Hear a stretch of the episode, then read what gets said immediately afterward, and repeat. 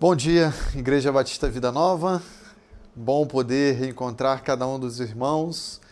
Bom podermos iniciar a nossa manhã hoje juntos na presença do nosso bondoso Deus. Aqui vivendo na nossa igreja aqui algumas é, alguns momentos de muita emoção, eu diria, com a variação aqui do sinal da internet. A nossa internet ela tem um bom pacote, mas varia muito.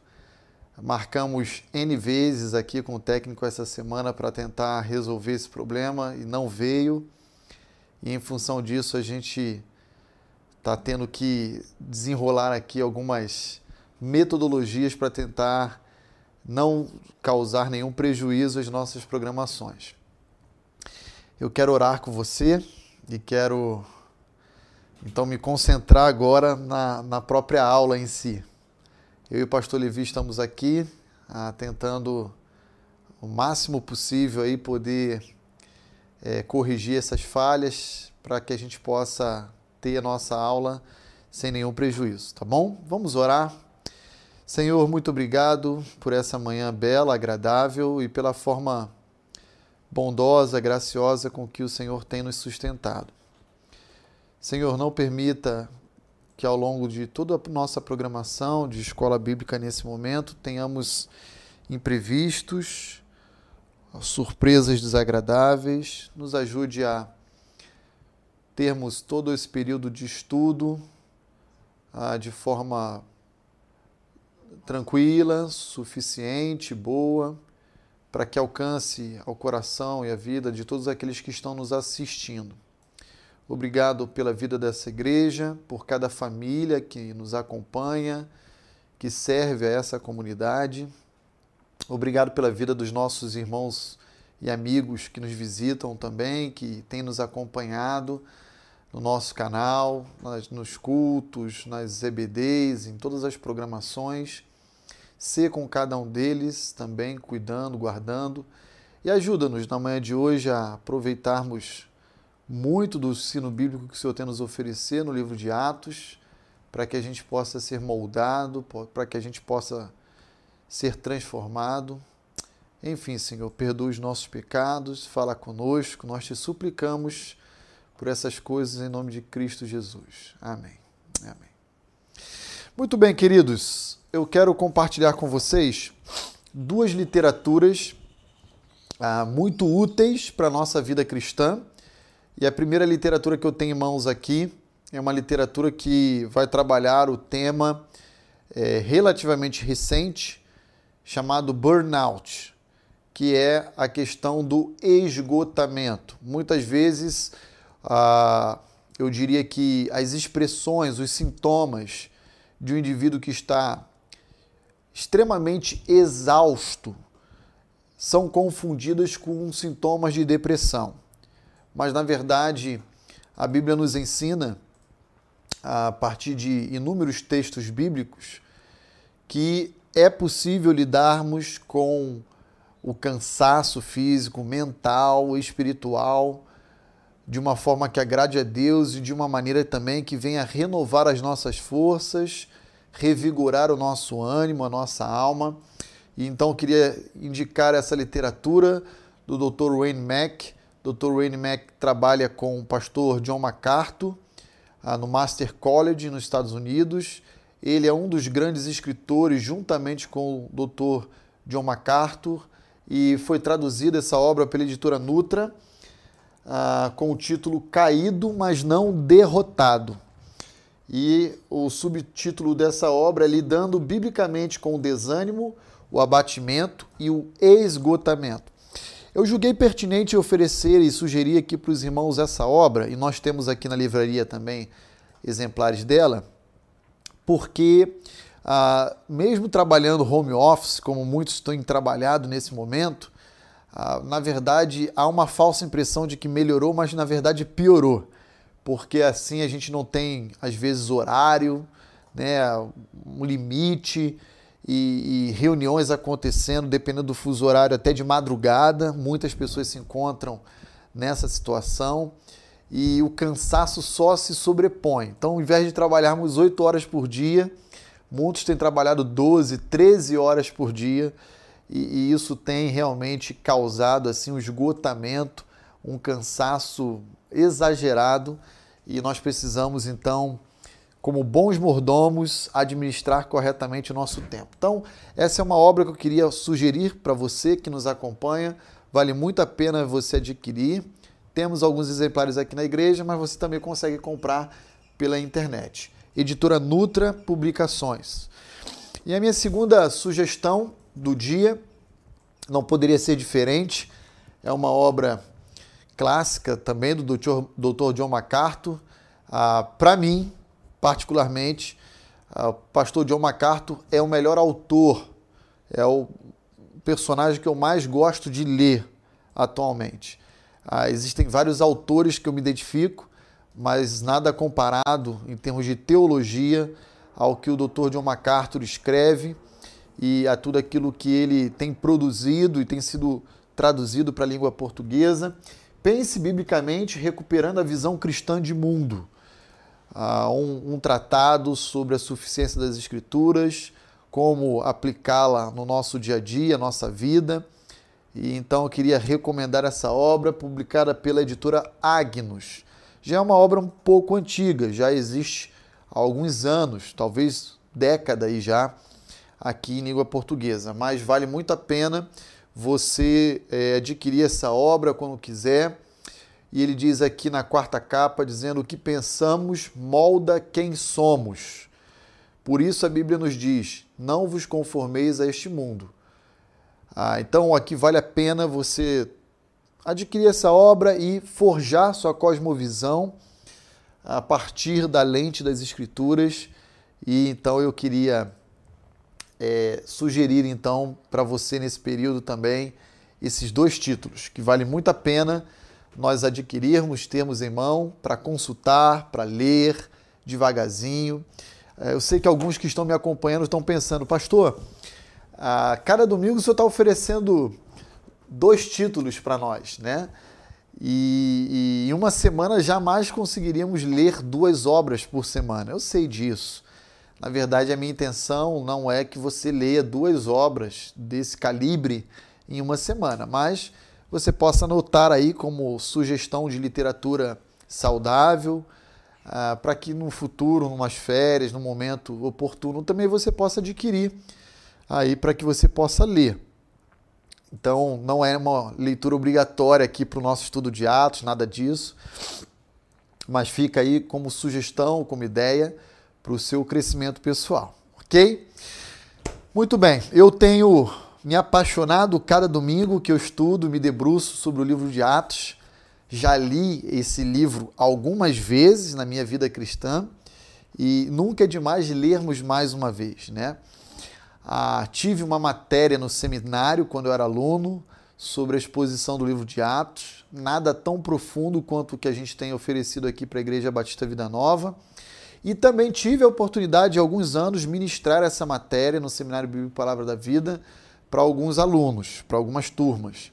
E também nada tão profundo como a gente tem dedicado aqui no estudo da nossa escola bíblica dominical. Portanto, ah, eu diria para os irmãos que, olhando hoje, segundo domingo eh, de julho, e tendo começado o curso de Atos, digamos assim, no primeiro domingo de fevereiro, se ainda estamos no capítulo 4 é porque nós temos é, nos debruçado bastante sobre o texto bíblico, com profundidade, com calma, e eu espero que esse estudo tenha, esteja sendo uma bênção para a sua vida. Para mim, tem sido, e a cada semana que eu estou preparando, lendo, meditando, eu me empolgo.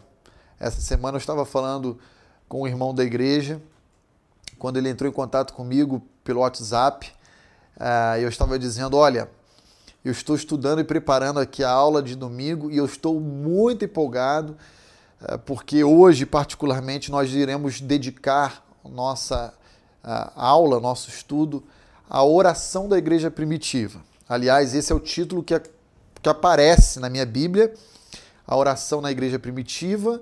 Ah, eu uso a revista atualizada, os irmãos já sabem bem disso, mas o, o título que eu gostaria de oferecer como a proposta da nossa aula de hoje é aprendendo a ser igreja. Muito embora a gente vai uh, hoje olhar para Atos 4, a partir do verso 23, até, indo até mais ou menos o verso 31. Uh, ah, não vamos esgotar essa passagem, vamos dividir elas em alguns domingos. É, e, essa, e essa passagem do 24 ao 30 fale sobre a oração da igreja. É, nós iremos perceber que do verso 23 a 31 nós iremos aprender muito com o exemplo de Pedro e João e da igreja primitiva, o que é ser igreja, o conceito de igreja ah, e o valor que a igreja deve ter na vida de cada cristão. Então, embora o assunto central seja a oração, eu quero dar uma outra ênfase a partir dessa passagem para que a gente possa aprender a ser igreja, ah, destacando aqui algumas verdades singulares para nós, tá bom? Ah, eu quero apenas situar os irmãos que estão nos acompanhando, que nós já estudamos eh, três pregações apostólicas de Pedro. primeira no capítulo 2, a segunda no capítulo 3 e a terceira em Atos capítulo 4. Hoje eu gostaria de orientar o nosso estudo para uma oração, porque ainda não estudamos a oração da igreja primitiva. Estamos começando a estudar agora né? mas sempre aprendendo a partir da oração da igreja o que é ser igreja.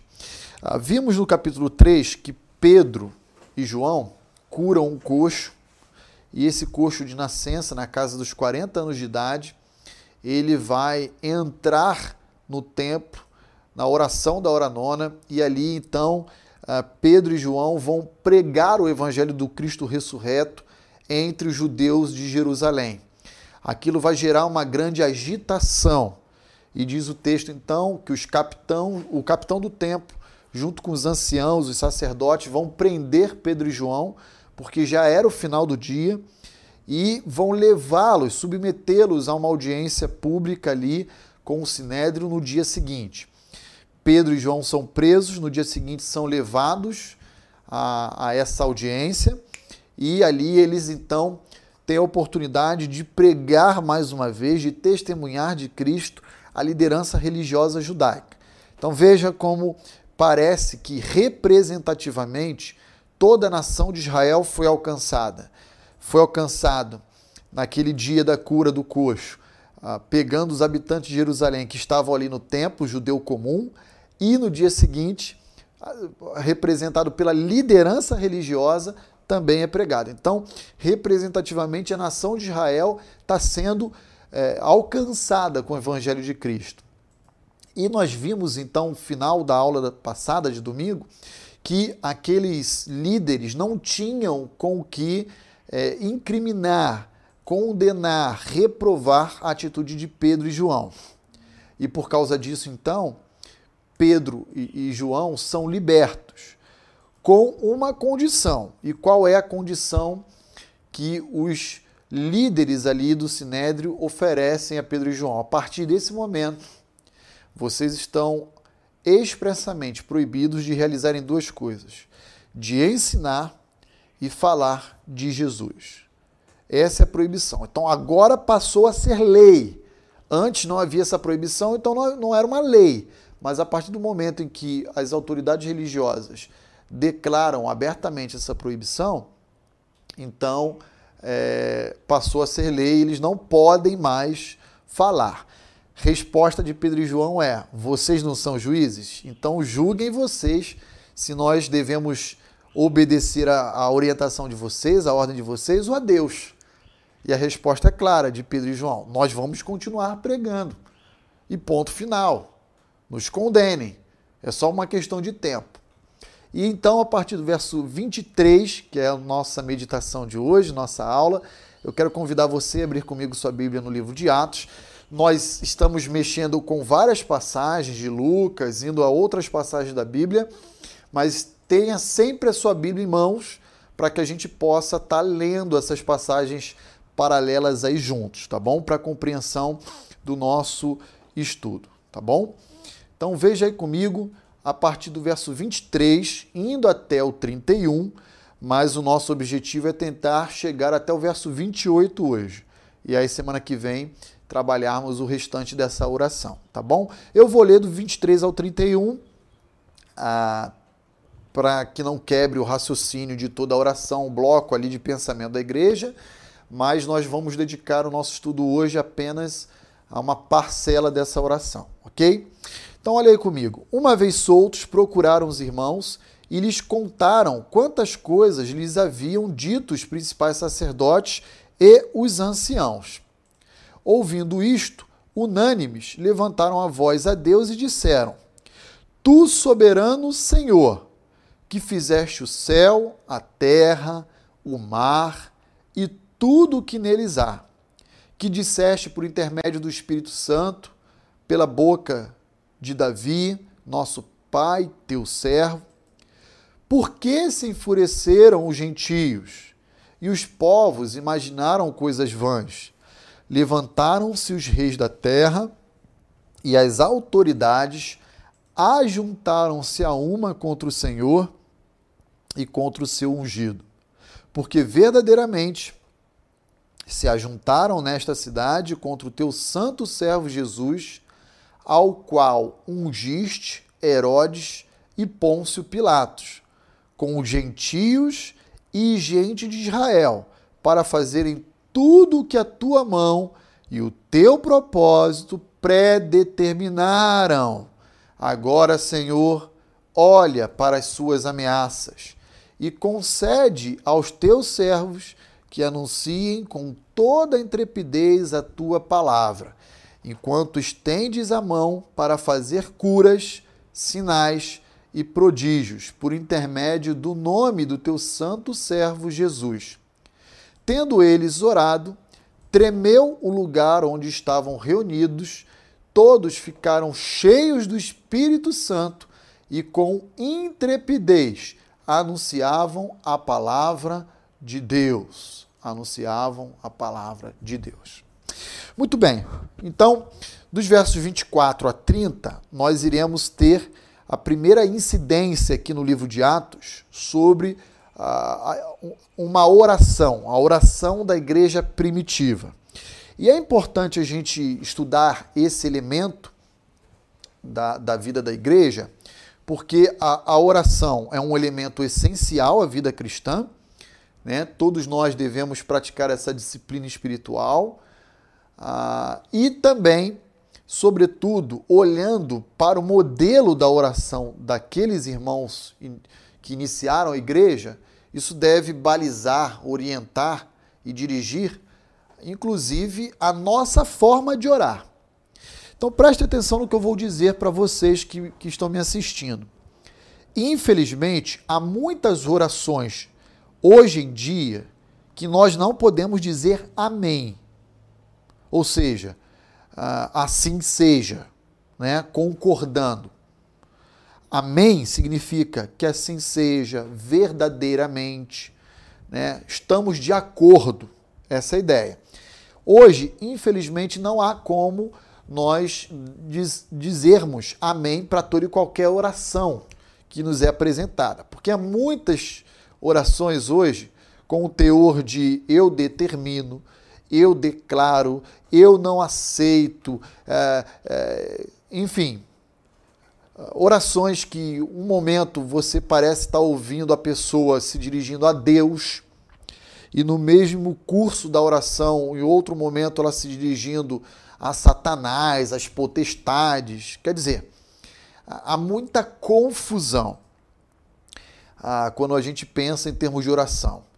E, na verdade, essa confusão se dá basicamente porque a oração é um veículo que reflete as doutrinas daquelas pessoas que oram a Deus.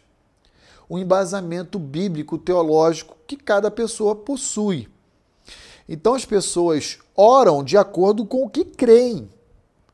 E em função disso, ah, elas então revelam as convicções e crenças basilares, fundamentais da sua vida cristã.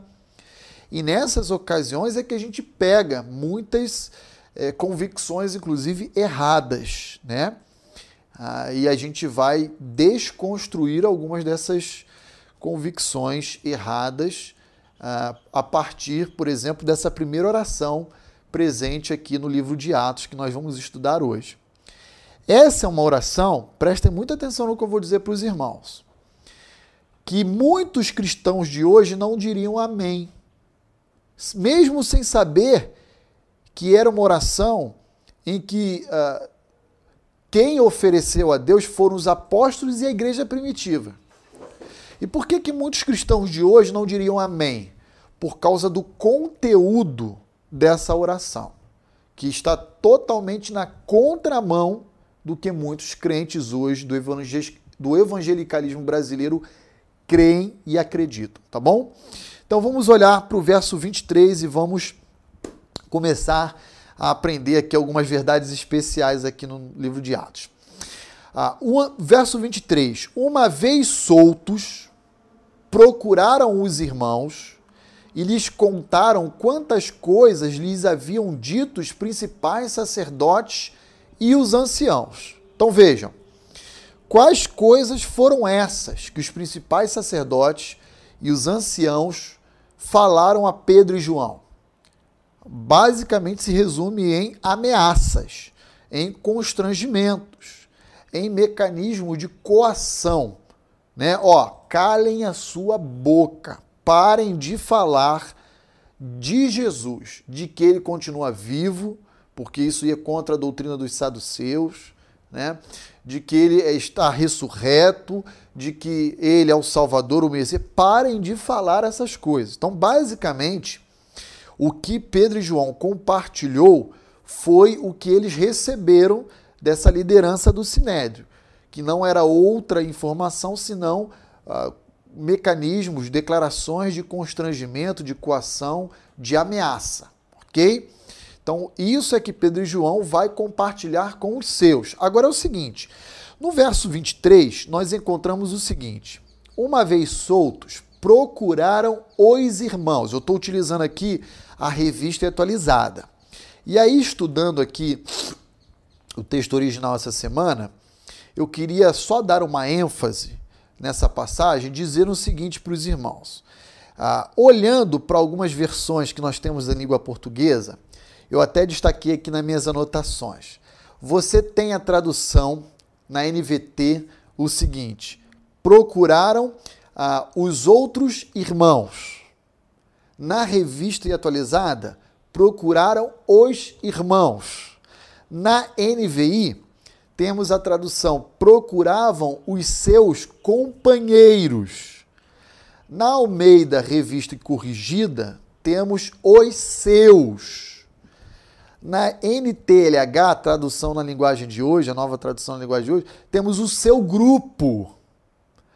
Na nova Almeida atualizada, os irmãos. E na tradução brasileira, os seus. Então, se ficou faltando alguma outra tradução aqui que eu não consultei, me passou despercebido. Mas o fato é que é o seguinte: no original, nós temos assim, ó.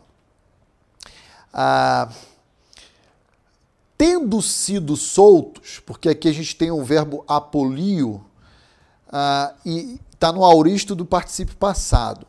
E ele diz assim: procuraram os seus próprios.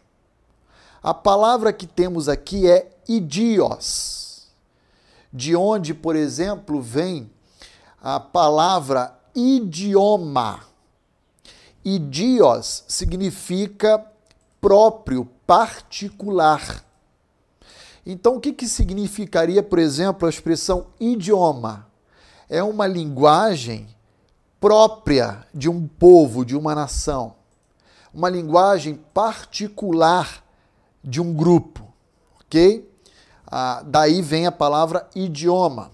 Poderíamos usar, por exemplo, idiotismo, que são expressões populares próprias de um idioma. Ah, poderíamos usar a expressão idiota, que muitas vezes é utilizado como ah, uma ofensa, né? O que, que seria o indivíduo idiota? É um personagem, um indivíduo, cuja sua característica, o seu jeitão, o seu modo de ser é peculiar, é particular, é próprio dele. Né? Ah, esse indivíduo é um indivíduo idiota, ou seja, ele tem um jeitão próprio, né, particular dele, que não é comum à maioria né, das pessoas. Então, daí vem expressões como idiosincrasia. A expressão idios é, significa própria ou particular, tá bom? Por que, que o pastor Roni está dizendo essas coisas para você que me, me assiste? Porque aqui, literalmente, a, a tradução seria: tendo sido soltos, eles, Pedro e João, procuraram os seus próprios. Então temos aqui algumas traduções, como a Revista e Corrigida e a tradução brasileira, que fala só os seus. Ele não traduz o idios, que é próprio. Então ele suprime essa tradução. E as demais traduções, traduzindo idios, ele traduz como irmão, traduz como companheiro, traduz como grupo. E não há absolutamente nada nessa tradução de, de maneira errada. É uma tentativa de aproximar a ideia original de Lucas né, para a nossa língua, para o nosso idioma, né, que é o português. Mas por que, que o pastor Roni está fazendo questão de chamar atenção a essa tradução desse verso? Simples, porque nós encontramos aí, como está no seu slide, o anseio dos apóstolos para estarem com quem? Após a libertação daquela prisão temporária, preventiva, e, na sequência, após aquele julgamento judicial realizado pelo Sinédrio. Há um anseio dos apóstolos em quererem estar com os seus próprios. Normalmente, quando a gente passa é, situações difíceis na vida, a única coisa que a gente quer é estar junto à nossa família. Aquelas pessoas que nos amam, aquelas pessoas em que a gente confia, não é verdade? Aquelas pessoas que nos dão o suporte, que choram com a gente, que compartilham também da alegria conosco. Só que eu queria chamar sua atenção aqui para o fato de que Pedro e João, verso 23, tendo sido soltos, qual foi o grupo para quem eles se dirigiram? Não foi a família deles, foi a igreja de Cristo. Alguns que vão me assistir vão pensar: ah, pastor, mas vai, o senhor vai me dizer que, por exemplo, a família de João e de Pedro não estavam lá? É até possível que estivesse, sim. E eu creio que estivesse reunido ali no grupo da igreja primitiva, né? Nesse grupo que vai orar ali a partir do verso 24. É possível, sim, é até provável que estivesse. Só que Lucas não está dizendo que Pedro e João foi ao encontro daquela turma porque a família deles estavam lá. Na verdade, Pedro e João, após terem sido soltos, foram em direção aos cristãos primitivos, porque encontravam nesse grupo a, a, uma identidade.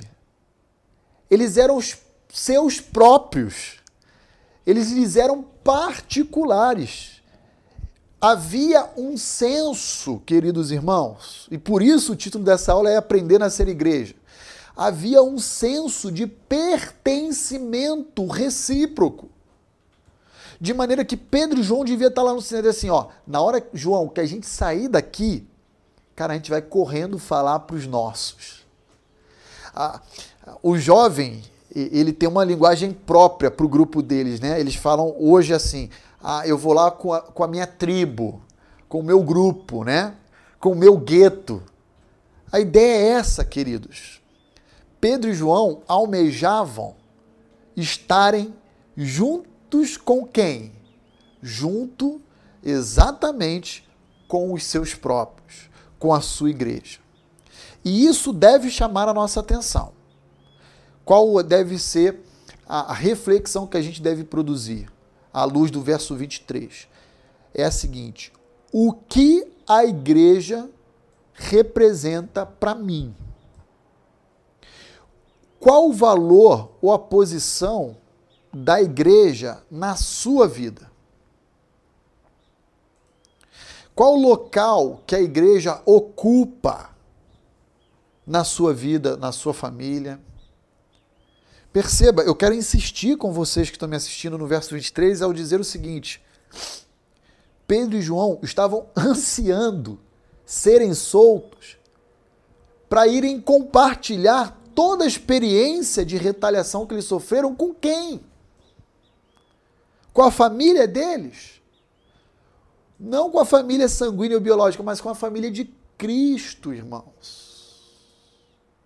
Pedro era casado, a gente sabe disso. Por quê? Porque Jesus curou a sogra de Pedro. Lembram disso lá no Evangelho de, de Mateus? Né? Ah, Jesus curou a sogra de Pedro. E aqui vai uma piadinha pastoral, né? Dizem aí que é por isso, inclusive, que Pedro negou Jesus três vezes. Né? Mas isso aqui é brincadeira, viu, gente? Eu amo minha sogra, sogra é bênção, né? Temos exemplo aí de Ruth Noemi, uh, mas o fato é que Pedro era um indivíduo casado. E, e, e provavelmente tinha filhos também. É possível que sim. Mas Pedro e João correram em direção aos seus próprios, que não eram esposa, pais, irmãos, filhos, e sim a igreja de Cristo Jesus qual o valor que a igreja possui hoje na sua vida. Eu quero reforçar aqui com você que me assiste que nesse momento de afastamento social, eu tenho uma impressão. Eu tenho a impressão de que Deus também está utilizando desse momento para purificar a sua própria igreja no sentido de que quando a situação normalizar, e eu acho que ainda vai levar algum tempo para que isso aconteça, sendo bem realista, infelizmente, o fato é que nem todos que estavam no seio da igreja, eu não estou falando da Batista Vida Nova, estou falando das diferentes igrejas locais, tá bom? Incluindo a Igreja Batista Vida Nova, é claro. Muitos que estavam antes da pandemia vindo à igreja não retornarão após a pandemia. E, e a minha impressão é que muito disso tem a ver com a percepção do que é ser igreja para esses. Para muitos, a igreja é apenas um exerce uma função como a de um clube, um encontro social, um local onde eu vou ver meus amigos, bater papo, contar piada, sair para lanchar fora. E isso não pode ser a nossa visão de igreja a nossa visão de igreja tem que ser uma visão de pertencimento mútuo, reciprocidade, mutualidade. Nós temos que olhar para a igreja e dizer: eu sou deles e eles são meus. Essa foi a atitude de Pedro e João. A igreja precisa saber dessas coisas. Eu me recordo que quando eu era militar e às vezes dava serviço final de semana no navio, que eu fui oficial da Marinha, eu às vezes dava serviço de sábado para domingo. E eu era rendido sete, oito horas da manhã. E, e, e, eu já ficava meio que pronto ali no início do, do domingo para poder ser rendido, pegar o carro e ir direto para minha igreja cultuar o Senhor, participar da EBD. E às vezes eu, eu praticamente virava à noite. Eu praticamente virava à noite no serviço, porque mal dava para descansar um pouquinho, né? Ah, de tantas atividades. Mas o que eu mais queria era que chegasse a manhã do domingo para eu poder estar na minha igreja. E eu sei que, a semelhança do meu exemplo, muitos que aqui estão me assistindo também têm experiências semelhantes. Conheço médicos que dão plantão, saem do plantão direto para a igreja. Conheço pessoas aí como por exemplo, eu posso mencionar, mesmo não tendo consultado, o Altair, o Nil, que às vezes estão trabalhando domingo, saem 5 ou 6 horas da tarde, vão em casa, tomam um banho para vir para o culto à noite. Eu sei que existem pessoas que valorizam estar na igreja. E é essas pessoas que a Bíblia nos ensina em Atos 4, 23, que é ser igreja, que exemplificam para nós o que é ser igreja. Agora, também conheço pessoas que, infelizmente, por qualquer razão, absolutamente qualquer razão, dão desculpas para não estarem na igreja. Justificam qualquer coisa. Eu já falei para os irmãos que até quando eu estou de férias, ou eu costumo ir uma igreja, ah, nas minhas férias visitar, ou eu acompanho alguma transmissão eu, eu quero estar conectado a uma igreja. E a pergunta é: qual o valor? Qual a posição? O que a igreja representa para você? O que, que ela representa em sua vida? Fica aqui a reflexão para que a gente possa começar a pensar juntos no que é ser igreja. Para Pedro, para João, ser igreja é pertencer um ao outro é o local onde eu me refugio. E nesse sentido não existe essa besteira de privacidade. Ah, não, isso aqui é meu particular, é meu íntimo, é, isso aqui é minha privacidade. Para com isso. Que privacidade o quê? Você tem, tem privacidade com o teu cônjuge, com o teu filho? Porque nós somos uma família em Cristo Jesus, então o raciocínio se estende igualmente ao ser igreja. Ah, eu estou com um problema no meu casamento. Eu estou com um problema no meu trabalho. Ah, não vou falar com o pastor, não vou falar com a igreja, não vou falar com ninguém, porque isso é, é, é particular. Pare com isso. Sua alegria é nossa alegria. Suas lutas são nossas lutas. Isso é ser igreja. Paulo diz que se uma parte do corpo adoece, todo o corpo padece. Todo o corpo sofre. Então parem com isso. Ah, eu não vou ficar falando não vou compartilhar na igreja um pedido de oração, porque isso é, priva isso é privativo meu. Besteira. Besteira. Agora, perceba aí no verso 23 comigo, a outra questão que eu quero chamar a sua atenção. Eles procuram os seus próprios e contam tudo aquilo que eles haviam passado, ok? Ah, muito bem. Agora, ao olhar o verso 23, você pode ser igualmente como eu fui levado a pensar o seguinte: ué, eles estavam reunidos? Pedro e João chegaram, já encontraram um grupo formado? Com certeza não foi aquele grupo de 5 mil homens. Era um grupo, uma parcela desse grupo, um grupo bem menor, mais reduzido. Mas a pergunta é: como que eles encontraram esse grupo reunido? Foi casual ou esse grupo intencionalmente já estava reunido aguardando a chegada de Pedro e João.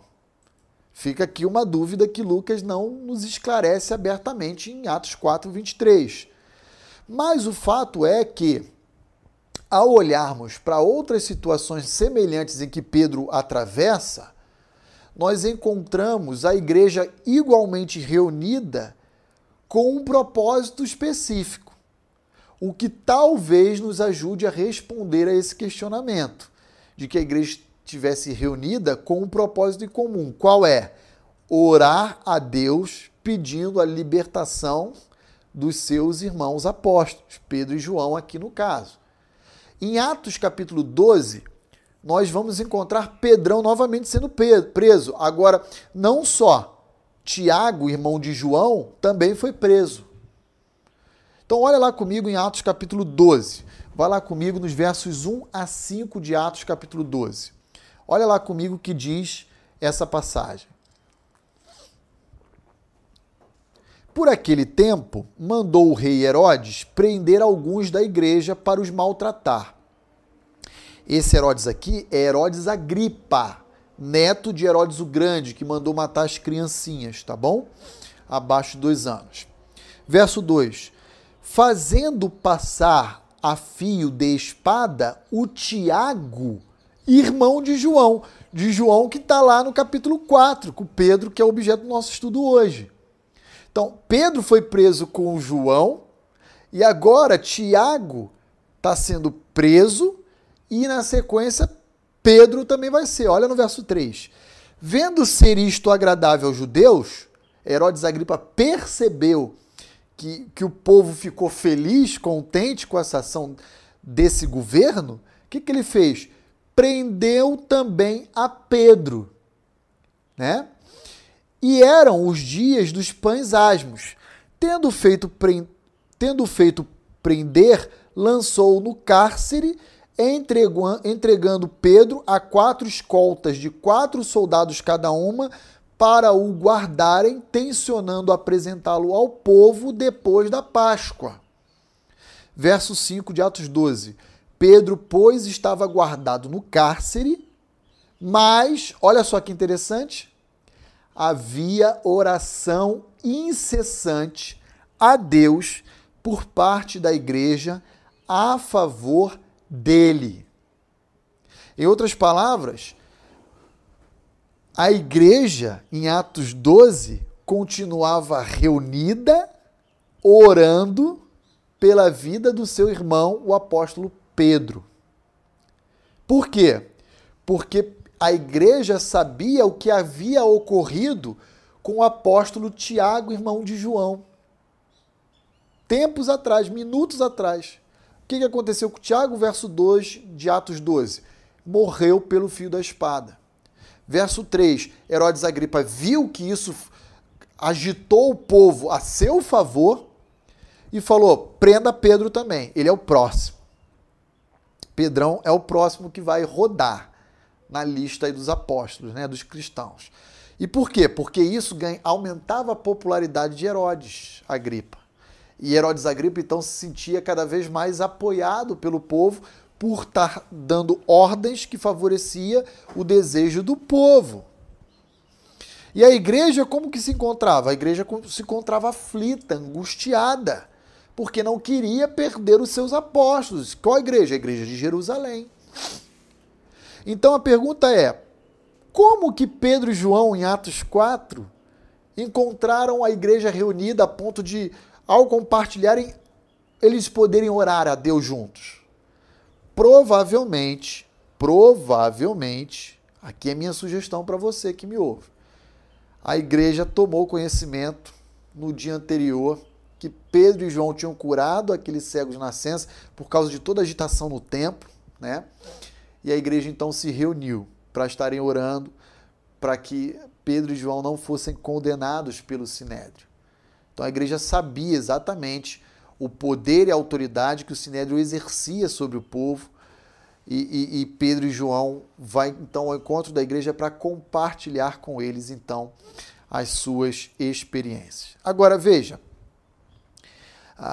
Pedro particularmente estava preocupado em morrer ah, diante do julgamento de Atos 4 no Sinédrio, diante dos julgamentos em Atos 5, porque ele vai ser preso de novo e vai ser julgado pelo Sinédrio.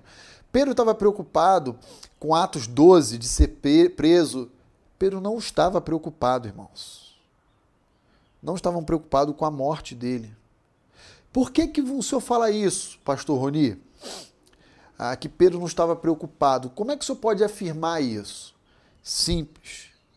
Porque Jesus, ao longo da sua vida, especialmente no finalzinho dela, disse a Pedro, pessoalmente, que ele não iria morrer jovem, que ele iria envelhecer e ia morrer velho.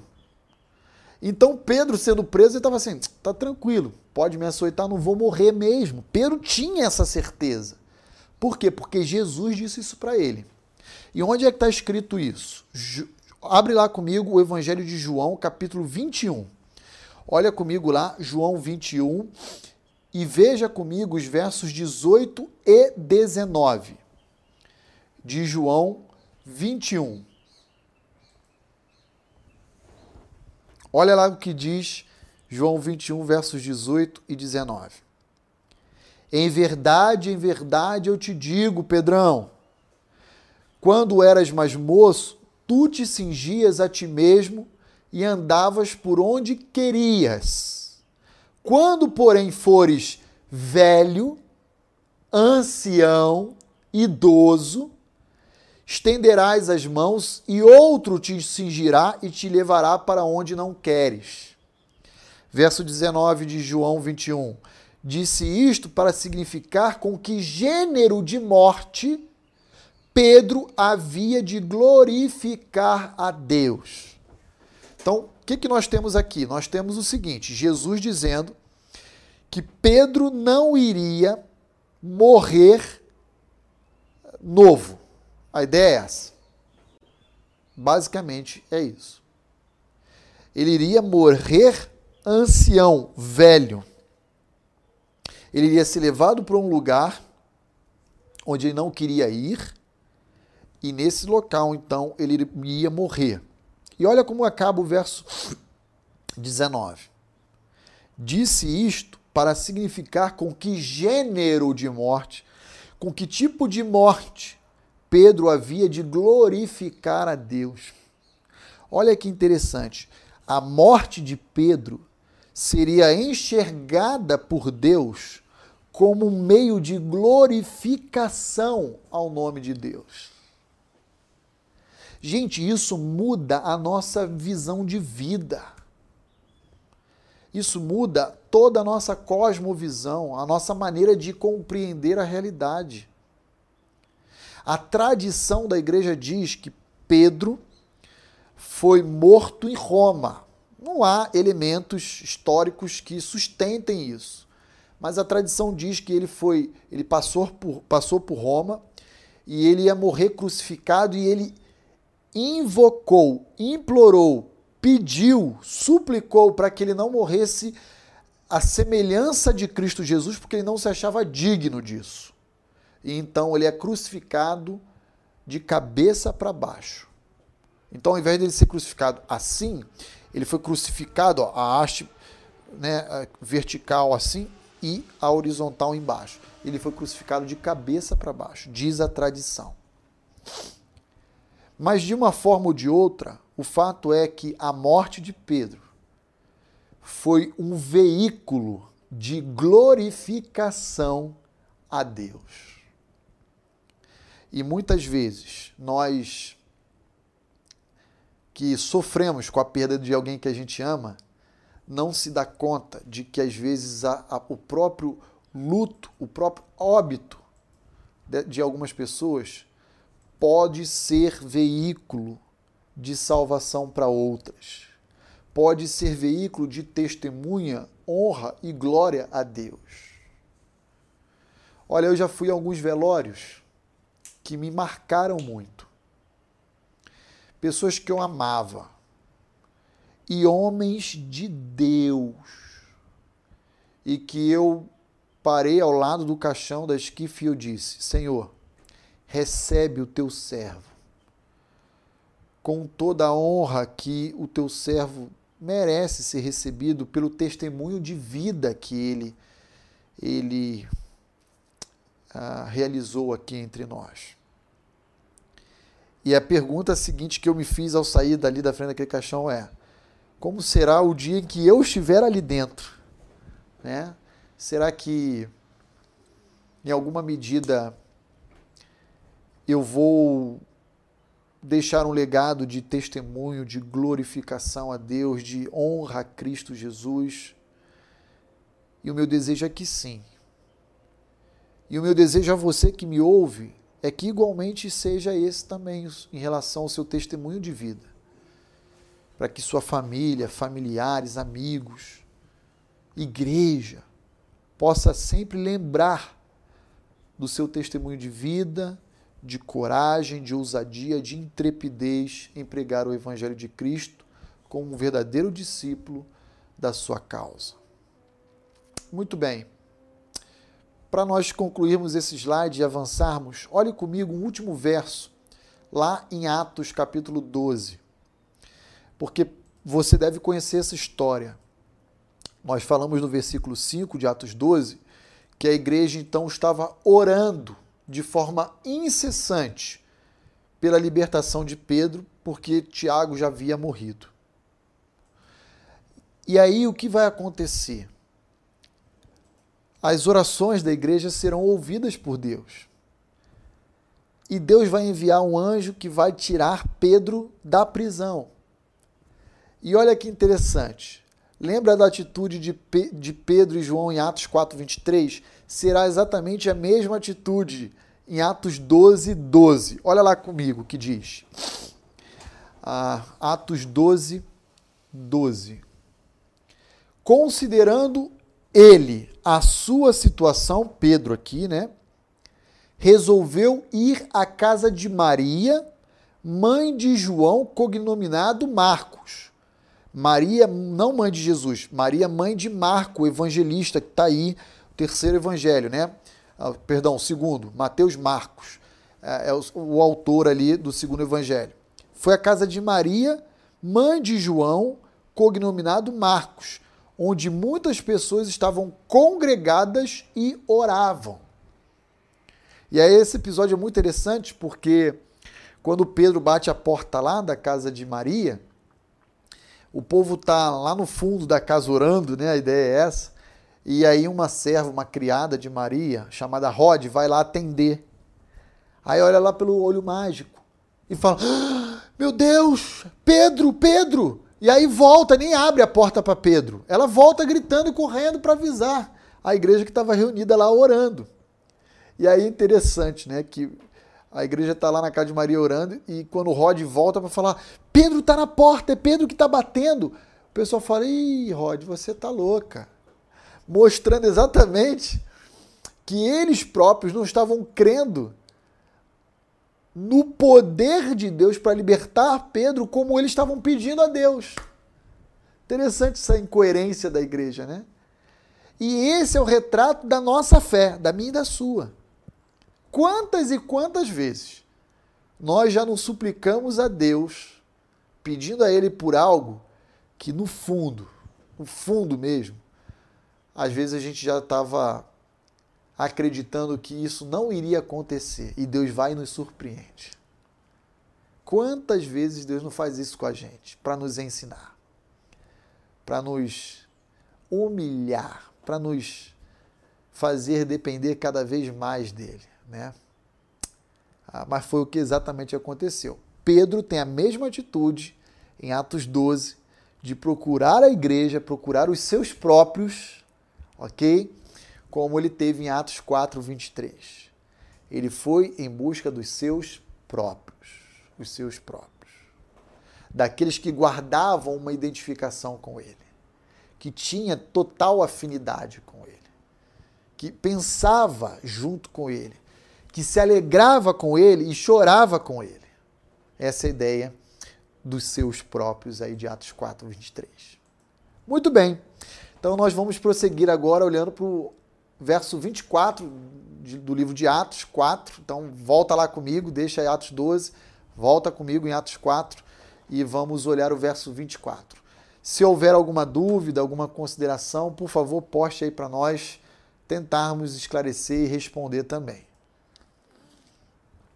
Até agora alguma informação pertinente, pastor Evi? Não há. Muito bem. Então, olhe lá comigo Atos 4, 24.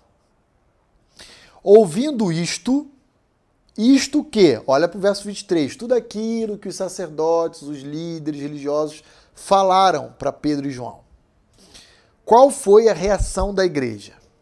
A reação da igreja foi de forma unânime levantar a voz a Deus e dizer.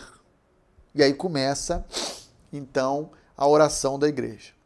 Mas antes de nós olharmos propriamente para oração, veja como a igreja reage. A, a igreja reage levantando a Deus um clamor. A, de, a igreja não pega, ouve tudo e pega pau, pedra, arma e fala: vamos lá no Sinédrio tirar satisfação com esses juízes infiéis, desleais à nação não há um senso de justiça própria, no sentido de querer revidar ali com a sua própria mão. Há um senso de invocar a justiça de Deus por meio da oração. E aqui a gente tem tudo para aprender a ser igreja nesses moldes.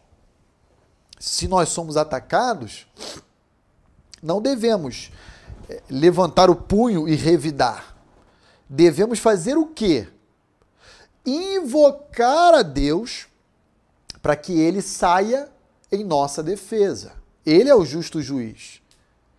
Então, aqui, queridos amigos e irmãos que me assistem, lembre-se, você e eu não podemos, como diz Tiago, é, exercer vingança, justiça própria.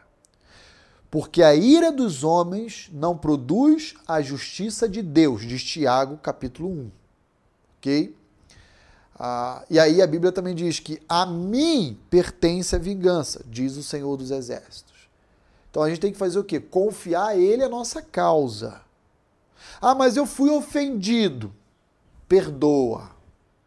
Para com ressentimento, amargura, nutrir desavença, ódio. Para, perdoa. Ah, mas o meu ofensor não reconheceu a sua ofensa. Ele continua fazendo a mesma coisa, não interessa. Perdoe 70 vezes 7. Ah, pastor, mas é fácil eu falar isso.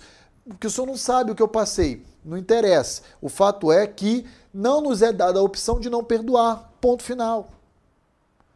Perdoar é fácil? Não é fácil. Eu sei que não é fácil. Eu já me entristeci e chorei muito por ofensas que foram praticadas contra mim. Mas é o que Cristo exige de nós. E ponto final. Então não queira revidar, buscar a justiça própria, exercer vingança. Para com isso. Faça como a igreja primitiva fez. Confie a Deus a sua causa. Esse é o caminho. Então veja, olha por que, que o título da lição de hoje, da nossa aula, é aprendendo a ser igreja. Porque nós já vimos no verso 23 um conceito fundamental, que ser igreja é pertencer um ao outro. Ser igreja é ter tudo em comum. É ter os seus próprios, que se identificam conosco. E agora no verso 24 é o seguinte: ser igreja é confiar a Deus a nossa causa. E veja, a igreja vai orar por Pedro e João que foram ofendidos. Então a igreja toma para si próprio também as dores do outro. Olha só a questão de unidade aí em termos da igreja. Vamos aprender a ser igreja, porque isso hoje já se perdeu. Já se perdeu, infelizmente, muito aí fora.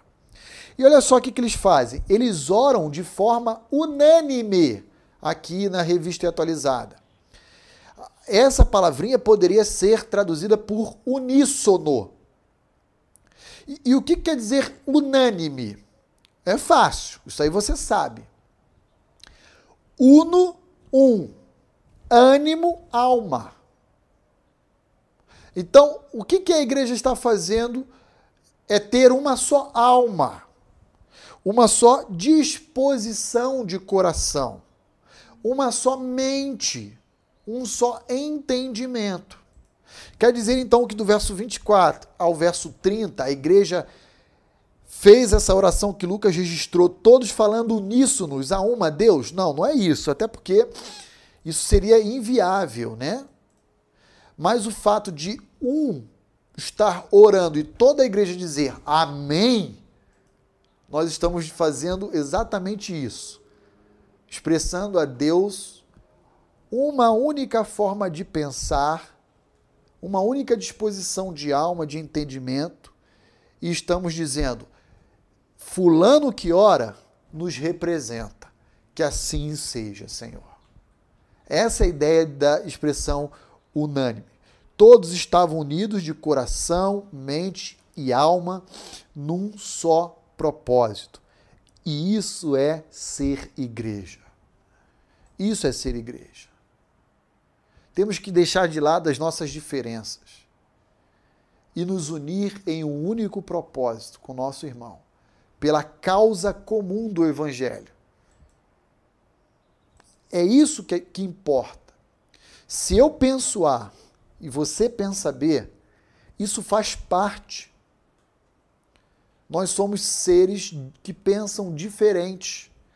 Agora, desde que a gente não pense errado, há um espaço, uma liberdade para a gente pensar diferente.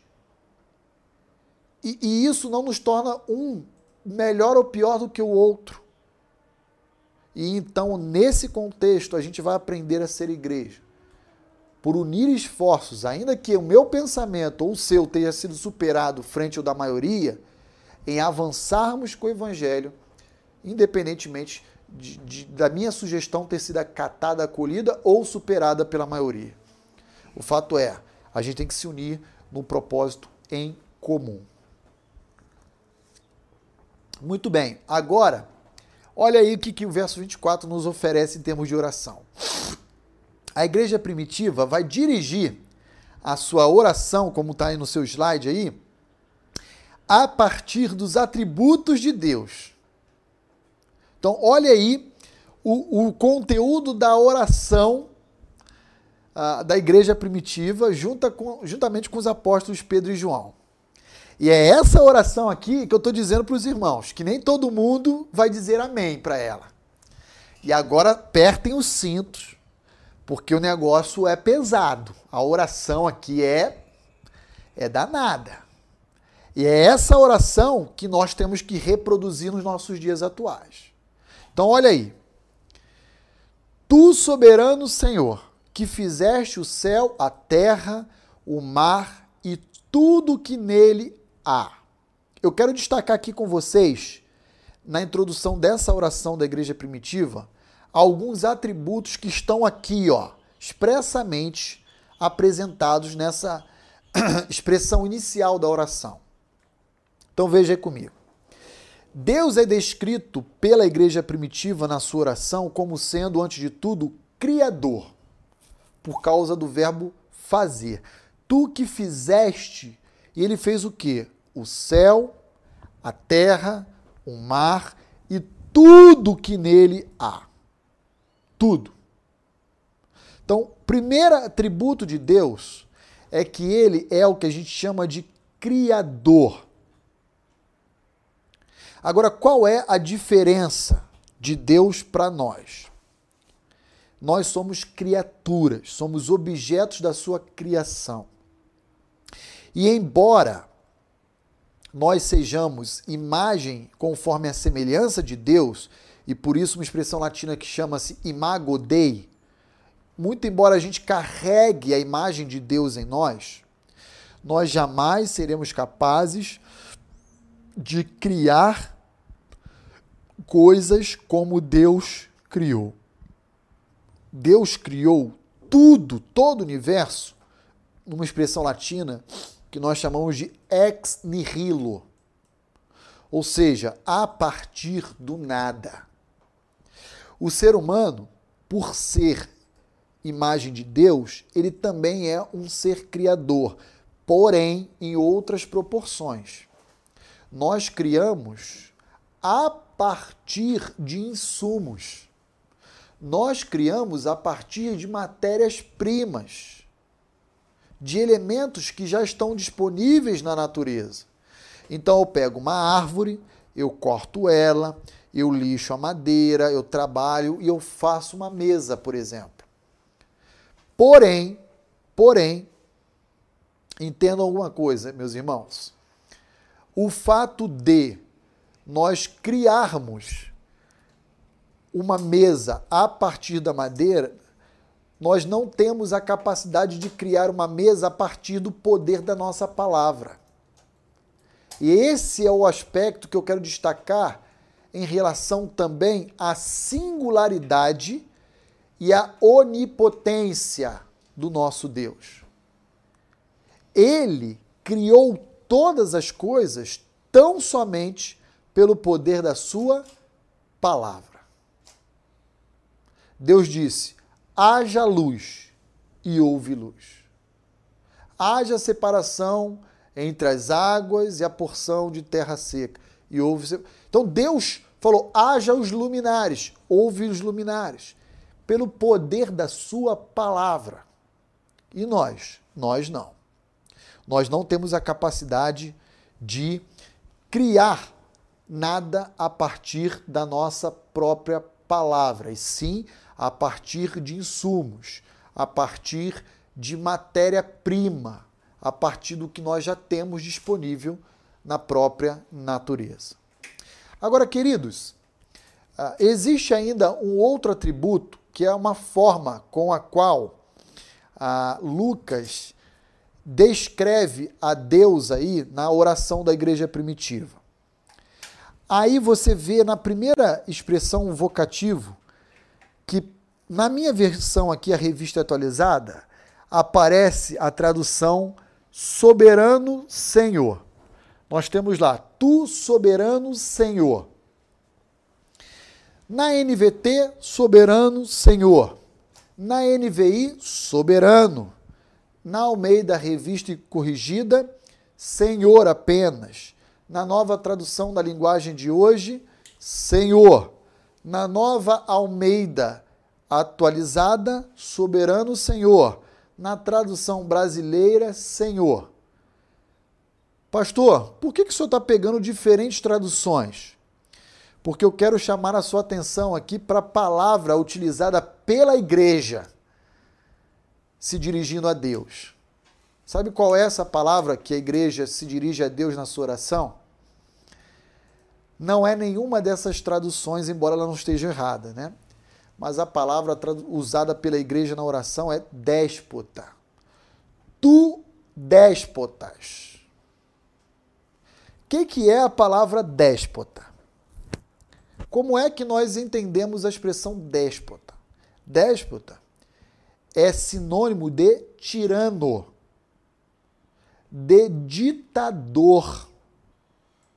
Déspota é um governante que, após ter dado um golpe de Estado, assume o controle do governo e conduz todas as ações como ele quer. Ele não pede licença, ele não tem que dar satisfação. Ele, o déspota, ele, ele dá, ele tira como ele quer. Ele não tem que pedir a anuência do povo. O déspota simplesmente manda. E o povo simplesmente obedece. Obedece. Agora entenda uma coisa. Deus não é um déspota porque deu um golpe de Estado. Ele é déspota porque o próprio, a própria oração ah, da igreja primitiva diz que ele é o criador de todas as coisas. Por isso ele deve ser esse governante maior, soberano. Porque tudo pertence a ele por direito de criação, porque ele fez todas as coisas: os céus, a terra, o mar e tudo o que nele há. E nesse sentido, ele é o déspota. Ele é o governante mor, o soberano. Por isso, nenhuma dessas traduções está errada. Aliás, se fôssemos traduzir literalmente, isso chocaria muitos irmãos. Como assim Deus é tirano? Ele é o Deus soberano. E aqui, quando a gente fala isso, isso choca especialmente aqueles cristãos que insistem em lutar com a sua liberdade, como se ele fosse autossuficiente, independente de Deus. Eu escrevo a minha própria história, besteira. E eu sei que agora aqui eu estou entrando numa, num terreno arenoso, estou mexendo numa casa de marimbondo. Mas o que eu quero dizer para os irmãos é o seguinte: ah, que tipo de Deus é o Deus que a igreja cristã do século XXI crê hoje, comparado ao Deus da igreja primitiva? Hoje nós temos um Deus que foi fabricado pela igreja cristã, que deixou de ser déspota e se tornou um mordomo, se tornou um servo do homem. Essa que é a grande questão. A igreja primitiva diz: Tu és o déspota. E nós, Igreja Batista Vida Nova, igualmente iremos dizer: Tu és o déspota. Não importa o que as igrejas de hoje estão falando, construindo. O fato é que não dá para se insurgir contra Deus. Não dá para questionar. Ah, então Deus não é justo. Quem és tu para dizer algo a respeito do Deus, Criador dos céus e da terra? Ah, mas tem que ser do jeito que eu quero, porque é o melhor para a minha vida. Fica na tua, porque você é apenas criatura, como eu. E se curve, e, se, e proste-se diante desse que é todo poderoso. Então, quatro, quatro ah, atributos de Deus aqui na expressão inicial dessa oração da igreja primitiva. Ele é criador, ele é poderoso, porque ele trouxe à existência toda a criação pelo poder da sua palavra. Ele é singular. O que é singular? É algo incomparável, sem precedente. É, é algo particular. Deus é único, ele é exclusivo. E ele é déspota. Ele é o Senhor soberano. Então, contra Deus não há qualquer tipo de ah, insubmissão, divergência. Por quê? Porque o déspota não está nem aí para a, a opinião do povo. É ele quem manda. É ele quem manda. Agora, graças a Deus que o caráter santo, bondoso, e misericordioso de Deus como déspota dirige suas ações na história. Então, ele não é o déspota porque deu um golpe de Estado. Ele é déspota porque tem direito de criação. Ele criou todas as coisas. E como criador, é ele quem governa a história, é ele que dirige, é ele que diz as coisas. E faz isso segundo o seu caráter bom, santo, puro, justo, gracioso, bondoso, etc. Tá bom? Agora veja, ele é criador de todas as coisas, né? Pois bem, ele é criador também do inferno. Ele também é criador do inferno. Então olha lá comigo, Mateus 25, verso 41. Vai lá comigo rapidamente em Mateus 25, verso 41, e vejamos aí o que Jesus diz a respeito do inferno ele vai dizer para mim e para você o seguinte: que Deus criou todas as coisas, inclusive o inferno para o diabo e os seus anjos. Não foi criado para o homem. O homem é que decidiu ir para lá por conta própria. É diferente. Então Deus simplesmente valida, fala: tudo bem, pode ir. Veja lá, Mateus 25, 41. Então o rei dirá também aos que estiverem à sua esquerda: Apartai-vos de mim, maldito, para o fogo eterno, preparado para o diabo e seus anjos. Em João 14, nós encontramos Jesus dizendo que ele não se turbe vosso coração, na casa do meu pai há muitas moradas, eu estou indo para lá para preparar lugar para cada um de vocês. Então veja, Deus é o criador de todas as coisas inclusive do inferno. E, e, e pasmem com o que eu vou dizer, porque há uma visão muito deturpada hoje. Mas o senhor do inferno não é Satanás. O senhor do inferno é o próprio Deus, por direito inclusive de criação. Existe uma mentalidade medieval de que Satanás está lá com o tridente, um rabinho, um chifrinho, né, um caldeirão, e que o indivíduo ímpio, quando morre, vai para lá, ele está lá, agora é minha vez de, de te fustigar aqui, eu sou o senhor do pedaço. Não é, não. Até o inferno foi criado por Deus, pertence a Deus e Deus é o senhor do inferno. Então, por que, que ele é o senhor do inferno? Porque ele é o déspota. Ele é o todo soberano, todo poderoso, o Senhor de todas as coisas. É ele quem governa. E Satanás não é senhor do inferno para fustigar ninguém. Ele vai ser fustigado, diz Apocalipse, pelos séculos dos séculos. Ele vai ser atormentado perpetuamente também. Por quê? Porque o senhor do inferno vai, dia após dia, perturbar também a, a Satanás. Então, veja aí, queridos, comigo, uh, o seguinte. Uh, olha quantas, quantos atributos estão presentes na oração da igreja primitiva e como essas verdades afetam a nossa vida. Né? Uh, por que, que a igreja começa a sua oração dizendo: Tu, ó déspota? Criador dos céus, da terra, do mar e de tudo que neles há. Me parece que essa oração tem a intenção de colocar uma perspectiva comparada entre as autoridades religiosas judaicas humanas, falhas e totalmente injustas, com a autoridade maior e soberana do déspota, de Deus. E a ideia da igreja primitiva qual é? É dizer: olha com quem esse grupo está mexendo, Senhor. Tu sim és a autoridade. E esses aqui pff, são nada perto do Senhor. Então, a meu ver, ao olharmos a abertura da oração da igreja primitiva com essas palavras, a intenção é justamente dizer: Tu és a autoridade maior.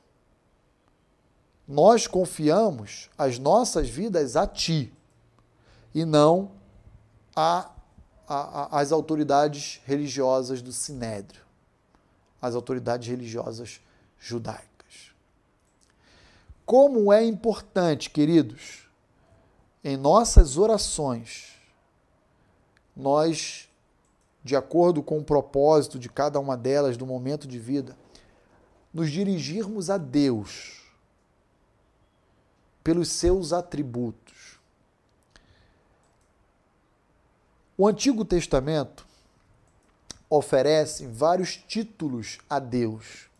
Por exemplo, lá em Gênesis 22, quando Abraão vai sacrificar Isaac e Deus oferece um cordeiro no lugar de Isaac, Deus recebe um título. Ele é o Jeová Jireh, Yahweh Jireh, o Deus que provê. Isso é um atributo, Deus provedor. Nós temos Yahweh Rafá, o Deus que cura. Yahweh Tzedeknu, Deus é a minha justiça. Yahweh Shammah, ele, Deus é o que me ouve. Existem vários títulos que apontam para os seus atributos. Como é importante que a igreja se dirija a Deus em suas orações, lembrando que você está se dirigindo a Ele porque Ele é aquele que ouve, Ele é aquele que provê, Ele é aquele que que é a minha justiça, que vai julgar a minha causa. Ah, queridos, essa é a oração que agrada a Deus. Sabe por que é a oração que agrada a Deus? Porque olha lá comigo o versículo 31 de Atos 4. Olha lá o que, que aparece. Tendo eles orado, tremeu o lugar onde estavam reunidos todos ficaram cheios do Espírito Santo e com intrepidez anunciaram a palavra de Deus. Perceba, queridos irmãos e amigos, o seguinte: que a oração que agrada a Deus é uma oração que é respondida por Ele. E é uma oração que é orientada pela pessoa e o caráter de Deus. Então eu quero deixar você aí que me ouve com essa palavra. Lembre-se dos atributos de Deus em sua vida. Vamos olhar os versos 25 e 26 de Atos, capítulo 4. Já caminhando agora para o final do nosso tempo hoje de EBD. Opa, temos uma pergunta. Perfeito. Levi acabou de me lembrar, já estava passando direto. Gilvan, querido Gilvan, lá do Rio de Janeiro. Forte abraço. Ah, Gilvan, Gilvan, falei com meu pai pelo telefone essa semana, ele me falou que você daí de Realengo, um abraço forte para nosso nosso bairro aí na Zona Oeste, Realengo, o lugar que precisa tanto do amor de Deus, né, da ação de Deus aí entre o povo. Então, um forte abraço aí para Realengo, no Rio de Janeiro. Pastor, os antigos hebreus tinham um nome próprio para Deus. Desculpe fugir um pouco do tema. Não, você não está fugindo, não. Eu que fugi quando eu fui falar dos nomes atribuído aí no Antigo Testamento para Deus, né? Na verdade, eu não sei se é essa a sua pergunta, Gilvan, mas em Êxodo, quando Moisés recebe o chamado de Deus para libertar o povo perante o faraó, ele diz: "Quem eu vou dizer que eu estou indo? Em nome de quem?" E Deus vai dizer: "Diga que eu sou quem sou." Então a expressão eu sou era uma, uma expressão que iria remeter à figura do próprio Deus. Então, ele, ele dizia isso. E o povo ah, de Israel sempre evitava usar a expressão eu sou, porque eu sou era um título que era praticamente o nome de Deus. Quando Jesus fala, eu sou a luz do mundo, eu sou o pão da vida, eu sou, isso choca a liderança religiosa judaica. Porque vai dizer, ó, esse cara está blasfemando. Porque toda vez que ele diz eu sou, ele está avocando o título de que ele é Deus. Isso é blasfêmia e Jesus vai ser acusado exatamente por causa disso. Ah, então, quando, por exemplo, temos lá no, no, decálogo, né, nos Dez Mandamentos, não tomar o nome de Deus em vão, o Juvan, é, é, é os intérpretes judeus vão dizer, não mencione sequer a expressão eu sou. Essa seria, esse seria pelo menos o nome de Deus, né? Yahweh, em hebraico. Ah, parece que é assim, mais ou menos assim que se pronuncia, né? Yahweh. Mas o fato é que Yahvé seria o título atribuído aí como nome a Deus. Embora, por exemplo, Jesus tem outros títulos, Emanuel, que significa Deus conosco, a semelhança também Deus tinha outros títulos no Antigo Testamento. Jeová Jireh, Jeová Rafá, Jeová Chamar, Jeová Tzedkenu. Ah, tem vários títulos aí é, que se referem a, aos atributos de Deus tá bom? Então, respondendo a sua pergunta, quando você diz assim, ah, os antigos hebreus tinham um nome próprio para Deus? Tinha. É o eu sou. É o mais comum, que eles evitavam, inclusive, proferir para não mencionar o nome de Deus em vão. Tá bom, Gilvan?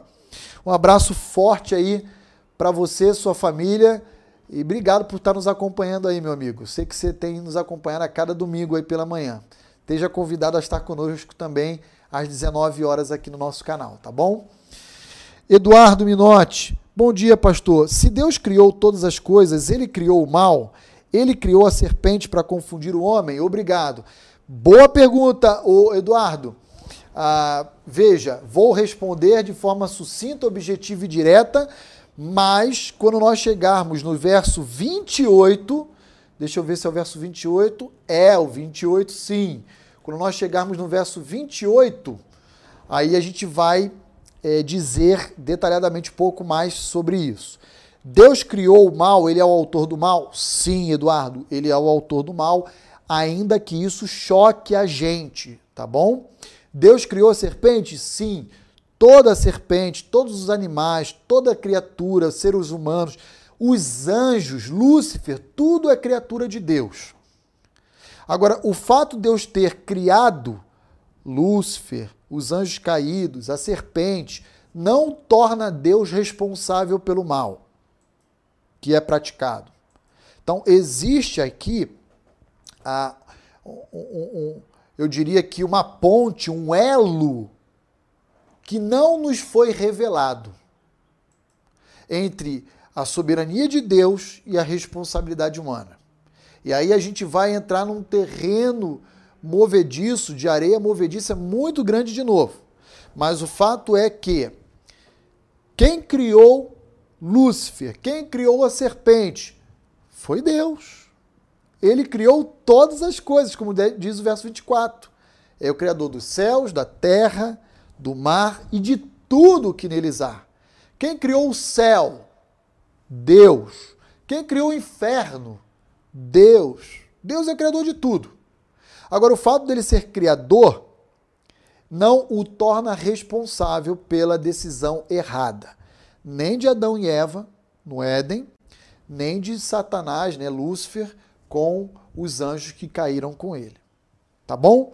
Então, uma coisa é uma coisa, outra coisa é outra coisa. Eu vou apenas responder objetivamente você agora, e quando a gente chegar no verso 28, a gente vai detalhar isso.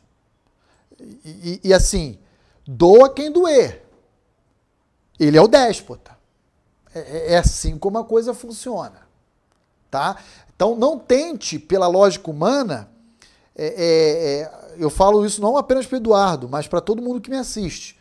Inclusive para mim, não tente compreender aquilo que é incompreensível. Um dos atributos de Deus é a incompreensibilidade. Por quê? Porque Deus é infinito, imensurável. E nós, como criaturas finitos, mensuráveis. Logo, o finito nunca vai ser capaz de alcançar e esgotar aquilo que é infinito.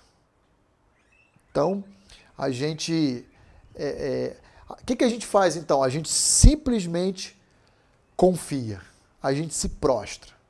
O que eu não posso fazer, nem você que me assiste, negar. Eu não posso. Porque se o texto está dizendo, eu fico com o texto. Não me interessa o que os outros pensem ao contrário. A questão é, como é que você vai explicar esse texto? Tá lá, verso 28. Tá lá, ó. Para fazerem tudo que a tua mão e o teu propósito predeterminaram. Tá lá. Não foi acidente na história. Foi previamente determinado por Deus Pai. Pô, pastor, mas isso me choca, porque Deus Pai ele determinou injustiça, crueldade, covardia, determinou. Determinou. Mas isso para mim é incompatível com o caráter bom de Deus. A Bíblia diz: não é incompatível. Ele continua sendo bom. E sai dessa. Você não vai sair. Agora, é fácil. Se eu chegar e falar, eu vou anular ou negar uma dessas verdades que a Bíblia me apresenta, aí é fácil, aí é fácil. Mas aí eu vou estar sendo desleal, vou estar sendo desonesto. Porque ao mesmo tempo que a Bíblia fala que ele é luz, ele é bom, ele é amor, a Bíblia está falando que ele determinou, inclusive para o próprio filho dele, Jesus Cristo, a cruz, a covardia, o açoite, a humilhação. Ah, mas esse não pode ser um pai bom. A Bíblia diz, ele é o pai bom.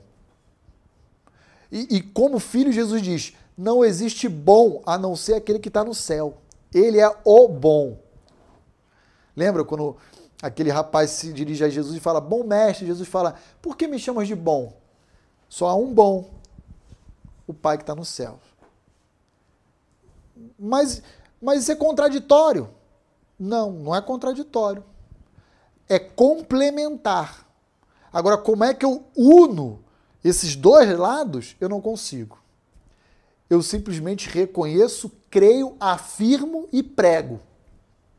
E olha que interessante, Pedro fez isso num, num sermão evangelístico. né? Mas vamos voltar então para o verso 25 e 26. Vamos continuar com a oração, então, aí de Davi. Eu acho que hoje eu só vou chegar até o verso 26, não vou conseguir chegar ao 28. Mas vamos tentar chegar ao verso 26 pelo menos aqui, ó. Ah, verso 25 e 26. Que disseste por intermédio do Espírito Santo, por boca de Davi, teu servo. Por que se enfureceram os gentios? E os povos imaginaram coisas vãs Levantaram-se os reis da terra e as autoridades ajuntaram-se a uma contra o Senhor e contra o seu ungido. Então veja aqui, ó, o que, que nós temos aqui no verso 25? Tu, ó déspota, criador de todas as coisas, e que disseste por intermédio do Espírito Santo, pela boca de Davi, nosso pai, teu servo, o seguinte: dois pontos. E aí ele vai citar, a igreja vai citar o Salmo 2. Então veja que a oração da igreja primitiva, ela também é dirigida além dos atributos de Deus a citações expressas do texto sagrado.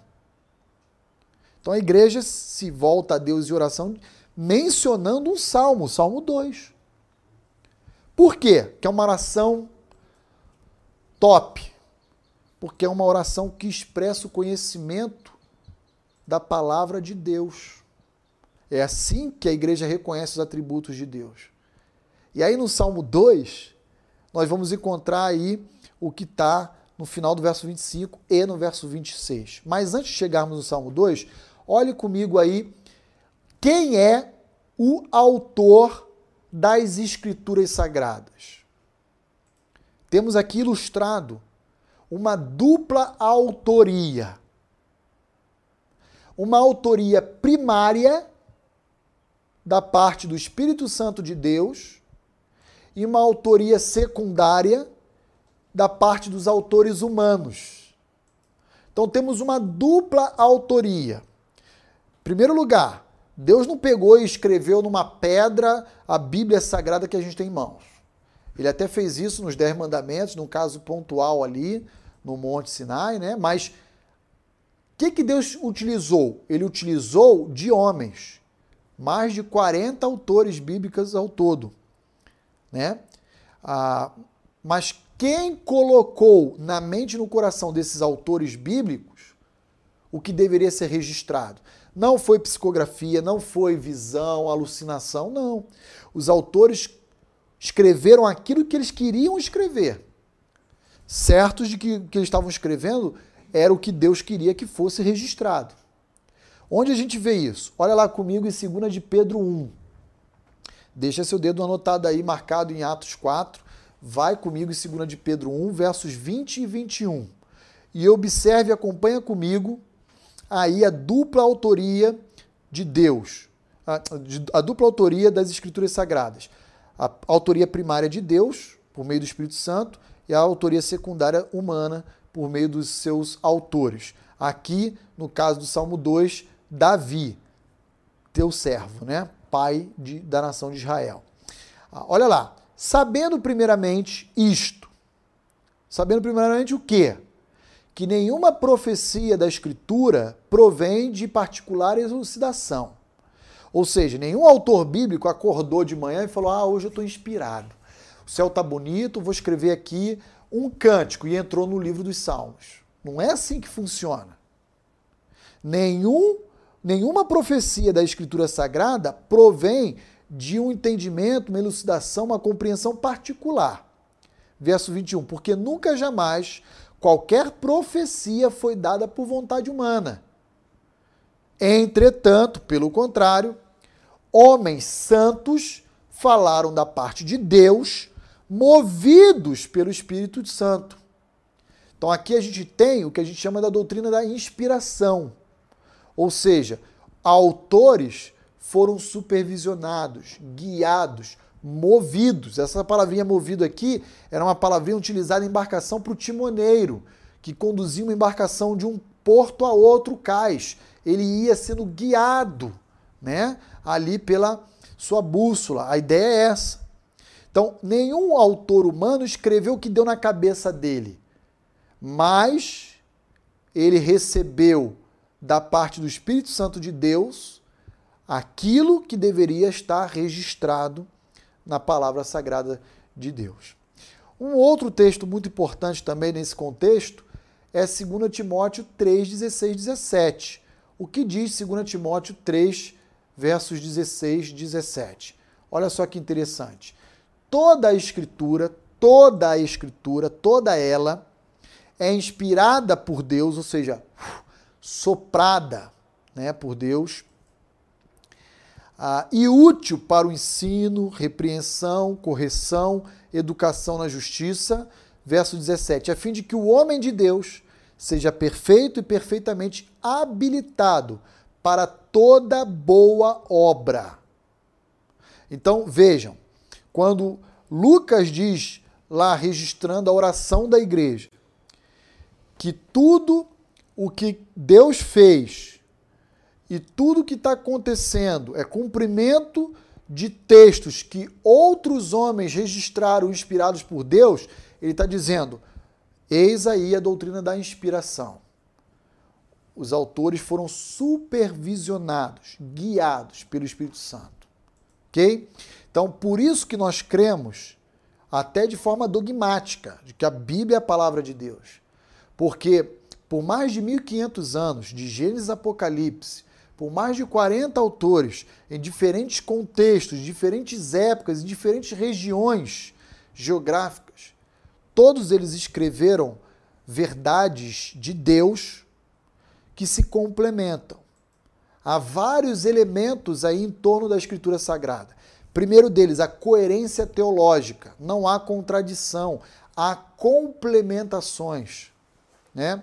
Segundo dele, o reconhecimento universal da igreja. Todas as igrejas de todas as épocas reconheciam que esses textos eram sagrados. E assim por diante. Terceiro critério, autoria, né? Ou, eram profetas no contexto do Antigo Testamento, reis, ou eram, por exemplo, apóstolos no Novo Testamento.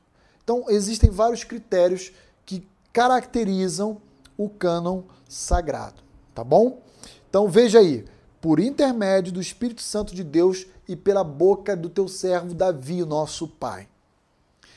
Aí então entra a citação do Salmo 2, versos 1 e 2 apenas. Por que, que eles citam apenas o Salmo 2, 1 e 2? E não, saltam, não citam outras partes do Salmo? Nós vamos olhar para o Salmo 2. Porque o Salmo 2 ele só se cumpriu nos versos 1 e 2. O 3 também está cumprido, mas do 4 em diante não está cumprido. Ainda aguarda um cumprimento futuro. Então, olha lá comigo. Ah, por que se enfureceram os gentios? E os povos imaginaram coisas vãs. Davi, séculos atrás, está fazendo essa profecia que agora está sendo mencionada pela igreja primitiva como cumprida. Quem eram os gentios ali então envolvidos? Que imaginaram coisas vãs? Alguém sabe responder? Os gentios são os romanos. São os romanos. Que imaginaram coisas vãs. Que tipo de coisa vã? Provavelmente de que Cristo Jesus poderia ser uma ameaça ao trono de César. Então, agora a igreja está citando o Salmo 2 para dizer: olha só o cumprimento em Cristo Jesus dessas coisas. Verso 26 de Atos 4: Levantaram-se os reis da terra, e as autoridades ajuntaram-se a uma contra o Senhor e contra o seu ungido. Contra o Senhor Deus e contra o seu Christos, que é ungido. Christos é Cristo, transliterado para português, que traduzido é ungido. Cristo é a mesma palavra no grego que corresponde a Mexia no hebraico, ungido. Então veja, os reis da terra, as autoridades se levantaram contra Deus e contra Jesus Cristo. Quem são esses reis? Quem são essas autoridades? O próprio verso 27 vai dizer para nós. Foram Herodes, Antipas e Pôncio Pilatos, representando a César. Então, perceba que a igreja faz uma leitura do seu contexto, da sua realidade, se voltando para o Antigo Testamento e vendo o cumprimento parcial dessa, desse cântico, dessa profecia, ali em seus dias no primeiro século. Né? E aí então diz: eles a todos se voltaram a uma contra Deus e contra o seu Filho amado Jesus Cristo. E, e perceba e observe o seguinte comigo. Ah, vamos para o Salmo 2. E vamos olhar no Salmo 2 rapidamente para a gente poder concluir o nosso tempo de reflexão aqui juntos hoje. O que se cumpriu e o que está por cumprir no futuro. Olha lá comigo o Salmo 2. Deixa eu pegar uma água aqui. Aqui não é uma menção em Atos 4, é a própria citação do Salmo 2, versos 1 e 2. Olha lá. Por que se enfurecem os gentios e os povos imaginam coisas vãs? Os reis da terra se levantam e os príncipes conspiram contra o Senhor e contra o seu ungido, dizendo: Rompamos os seus laços e sacudamos de nós as suas algemas. Foi exatamente isso que aconteceu com o Senhor Jesus Cristo no primeiro século. Então, até o verso 3, queridos irmãos, nós temos perfeitamente cumpridos os versos 1, 2 e 3 na figura de Cristo Jesus. Agora, olha comigo o verso 4 do Salmo 2. Ri-se aquele que habita nos céus. O Senhor zomba deles. Olha que interessante. Deus irá rir e zombar de toda a impiedade que está sendo praticada. Verso 5: Na sua ira, a seu tempo, Deus lhes há de falar, e no seu furor os confundirá. Olha que interessante. Aqui, uma menção expressa ao que há de acontecer como julgamento das nações, registrado em Mateus 24 e 25, sermão profético. Verso 4 e 5: Deus vai zombar, Deus vai rir e Deus vai, no seu furor, na sua ira, confundir e julgar todos os homens em toda a sua impiedade. Verso 6: Diz o Pai: Eu, porém, constituí o meu rei sobre o monte Sião. O que, que tem lá no monte Sião? A cidade de Jerusalém. O Pai está dizendo: Eu vou constituir o meu rei. Que tipo de ah, reinado vai existir em Sião. Apocalipse 20 nos apresenta é o reino milenar, onde o déspota vai reinar. E ele vai reinar só em Sião. Olha o verso 7. Proclamarei o decreto do Senhor. Ele me disse: Tu és o meu filho, eu hoje te gerei. Pede-me e eu te darei as nações por herança e as extremidades da terra por tua possessão o déspota reinará sobre toda a terra, a partir de Jerusalém, no Monte Sião. Verso 9: Como será o seu reinado? O reinado do déspota. Com vara de ferro as regerás e as despedaçarás como um vaso de oleiro. Queridos, Deus, Cristo Jesus, é déspota. É o déspota. E por que, que ele é o déspota? Por causa do direito de criação. Ele é o rei. Ele será entronizado. Ele será o governante maior, o Senhor soberano. Ele há de reinar com o seu trono de ferro, diz o verso 9. Ele vai reger todas as nações. O verso 8, todas as terras, todas as extremidades da terra será posse dele. Por isso, a igreja ainda não mencionou a parte final do Salmo 2. Mas nós cremos e podemos mencionar, reafirmando a verdade do Salmo 2. Verso 10 do Salmo 2: Agora, pois, ó reis, sede prudentes, deixai-vos advertir, juízes da terra, se convertam, ainda há tempo Vocês que endureceram o coração a Deus.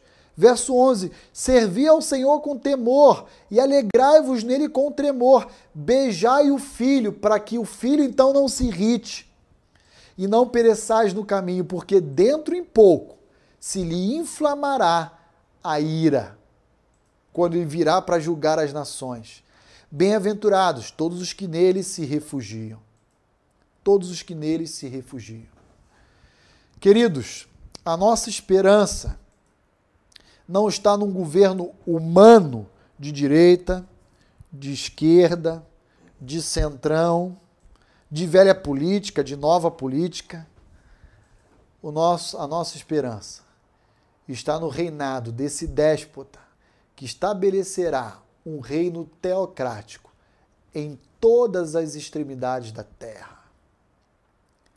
Essa é a verdade que deve conduzir a nossa compreensão em relação ao que está por vir. Meu irmão, minha irmã, Igreja Batista Vida Nova, você, querido amigo que nos acompanha, eu quero encerrar a nossa reflexão de hoje, a nossa EBD, lembrando você que me assiste, de que ainda há tempo. Se houver alguém que ainda não entregou sua vida para Cristo Jesus como sendo o Senhor e o Salvador pessoal dela, esse é o momento. O meu apelo a cada um de vocês é o que está no Salmo 2, versos 10 e 11. Sede prudentes e, deixa, e, e, e, e se convertam. Sirvam ao Senhor com temor e se alegrem nele com tremor. Hoje é o tempo oportuno. Nós não sabemos quando Jesus voltará. E quando ele voltar, acabou as chances. Ele vai julgar o homem por toda a sua impiedade. Mais uma vez, reforçando, a igreja se volta a Deus em oração, citando expressamente textos da sua palavra santa para orientar a sua súplica, o seu pedido, as suas ações de graças ao Pai, reconhecendo que a palavra de Deus é inerrante, é infalível, é suficiente e que ela então jamais vai nos decepcionar. Amém, queridos? Muito bem, caminhamos bem aí no início da oração de Atos 4 ali, né, da igreja primitiva, aprendendo então o que é ser igreja. E eu quero então fechar a nossa aula lembrando para vocês algumas verdades que aprendemos hoje a respeito do que é ser igreja. Ser igreja é viver orientado por um senso de pertencimento recíproco, mútuo. Eu e você. Isso é um ponto. Segundo ponto, ser igreja é confiar a Deus a nossa causa e não sair em busca de vingança ou justiça própria. Fazemos isso todas as vezes que oramos a Deus. Terceiro ponto, ser igreja é orar ao Senhor reconhecendo o seu caráter, os seus atributos.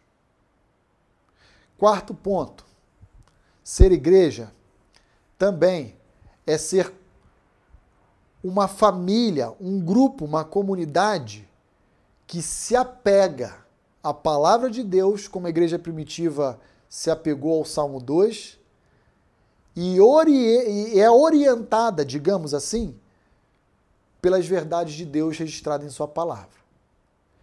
Uma igreja que abre mão da palavra para práticas, para conhecimentos científicos, populares, da sabedoria humana, está bem aquém e distante de ser a igreja ah, que Deus idealizou para que nós fôssemos. Amém? Pastor Levi, não sei se temos dúvidas, considerações. Tem, tem. Opa, então vamos responder aqui antes do nosso final. Muito bem. Rosana, pastor, entender o mal como ausência do bem e não como algo criado está errado? Então, Rosana, essa é uma das formas que, inclusive, uh, um teólogo do quarto para cinco, cinco, do quarto para o quinto século entendia. Eu me refiro aqui a Agostinho, né? Agostinho dizia o seguinte, na sua Teodicéia, na tentativa de explicar o problema do mal. Agostinho dizia o seguinte, Rosana, que o mal não é uma entidade. Portanto, o mal poderia ser compreendido, inclusive, como a ausência do bem ou a deturpação do bem. E o que, que Agostinho diz? Ele diz assim: olhe para uma cerca. Você encontra um furo, às vezes, numa cerca. Você vai num sítio, né, numa fazenda, às vezes tem um furo lá na cerca, né? Foi rompido ali aquele, aquele cabo, né? Aquele arame. Agostinho diz: Como é que você sabe que existe um furo naquela cerca? É porque existe propriamente a cerca. Se você tirar o arame farpado, a cerca, deixa de existir furo. Portanto, a conclusão de Agostinho é: o mal, ele é uma espécie de um parasita. Para que ele exista, tem que existir o bem. Esse é o discurso filosófico e teológico de Agostinho. Outro exemplo que Agostinho usa. Por exemplo, a ferrugem. Né? Quem tem casa em praia costuma ter a ação da marisia e começa a enferrujar ali uma haste metálica. Né? A... Agostinho diz: a ferrugem é o que? É a corrupção do metal. É a deturpação do ferro. Se você tirar o ferro, não existe ferrugem. Então Agostinho defende isso que você está dizendo. E não é errado, não. Agostinho diz: o mal, ele não é uma entidade própria. O mal é a deturpação, é, é a corrupção do bem. Então, Agostinho fecha a sua conclusão dizendo o seguinte: que até Lúcifer, Satanás, ele é ontologicamente bom. Por quê? A sua essência é boa. Porque ele é criatura de Deus e tudo que Deus faz é bom. Mas por que, que Lúcifer é mal? porque ele se corrompeu. Se Lúcifer deixasse de existir, não haveria o um mal. A ideia seria essa, né? Antes, claro, da queda do homem e tudo mais, né?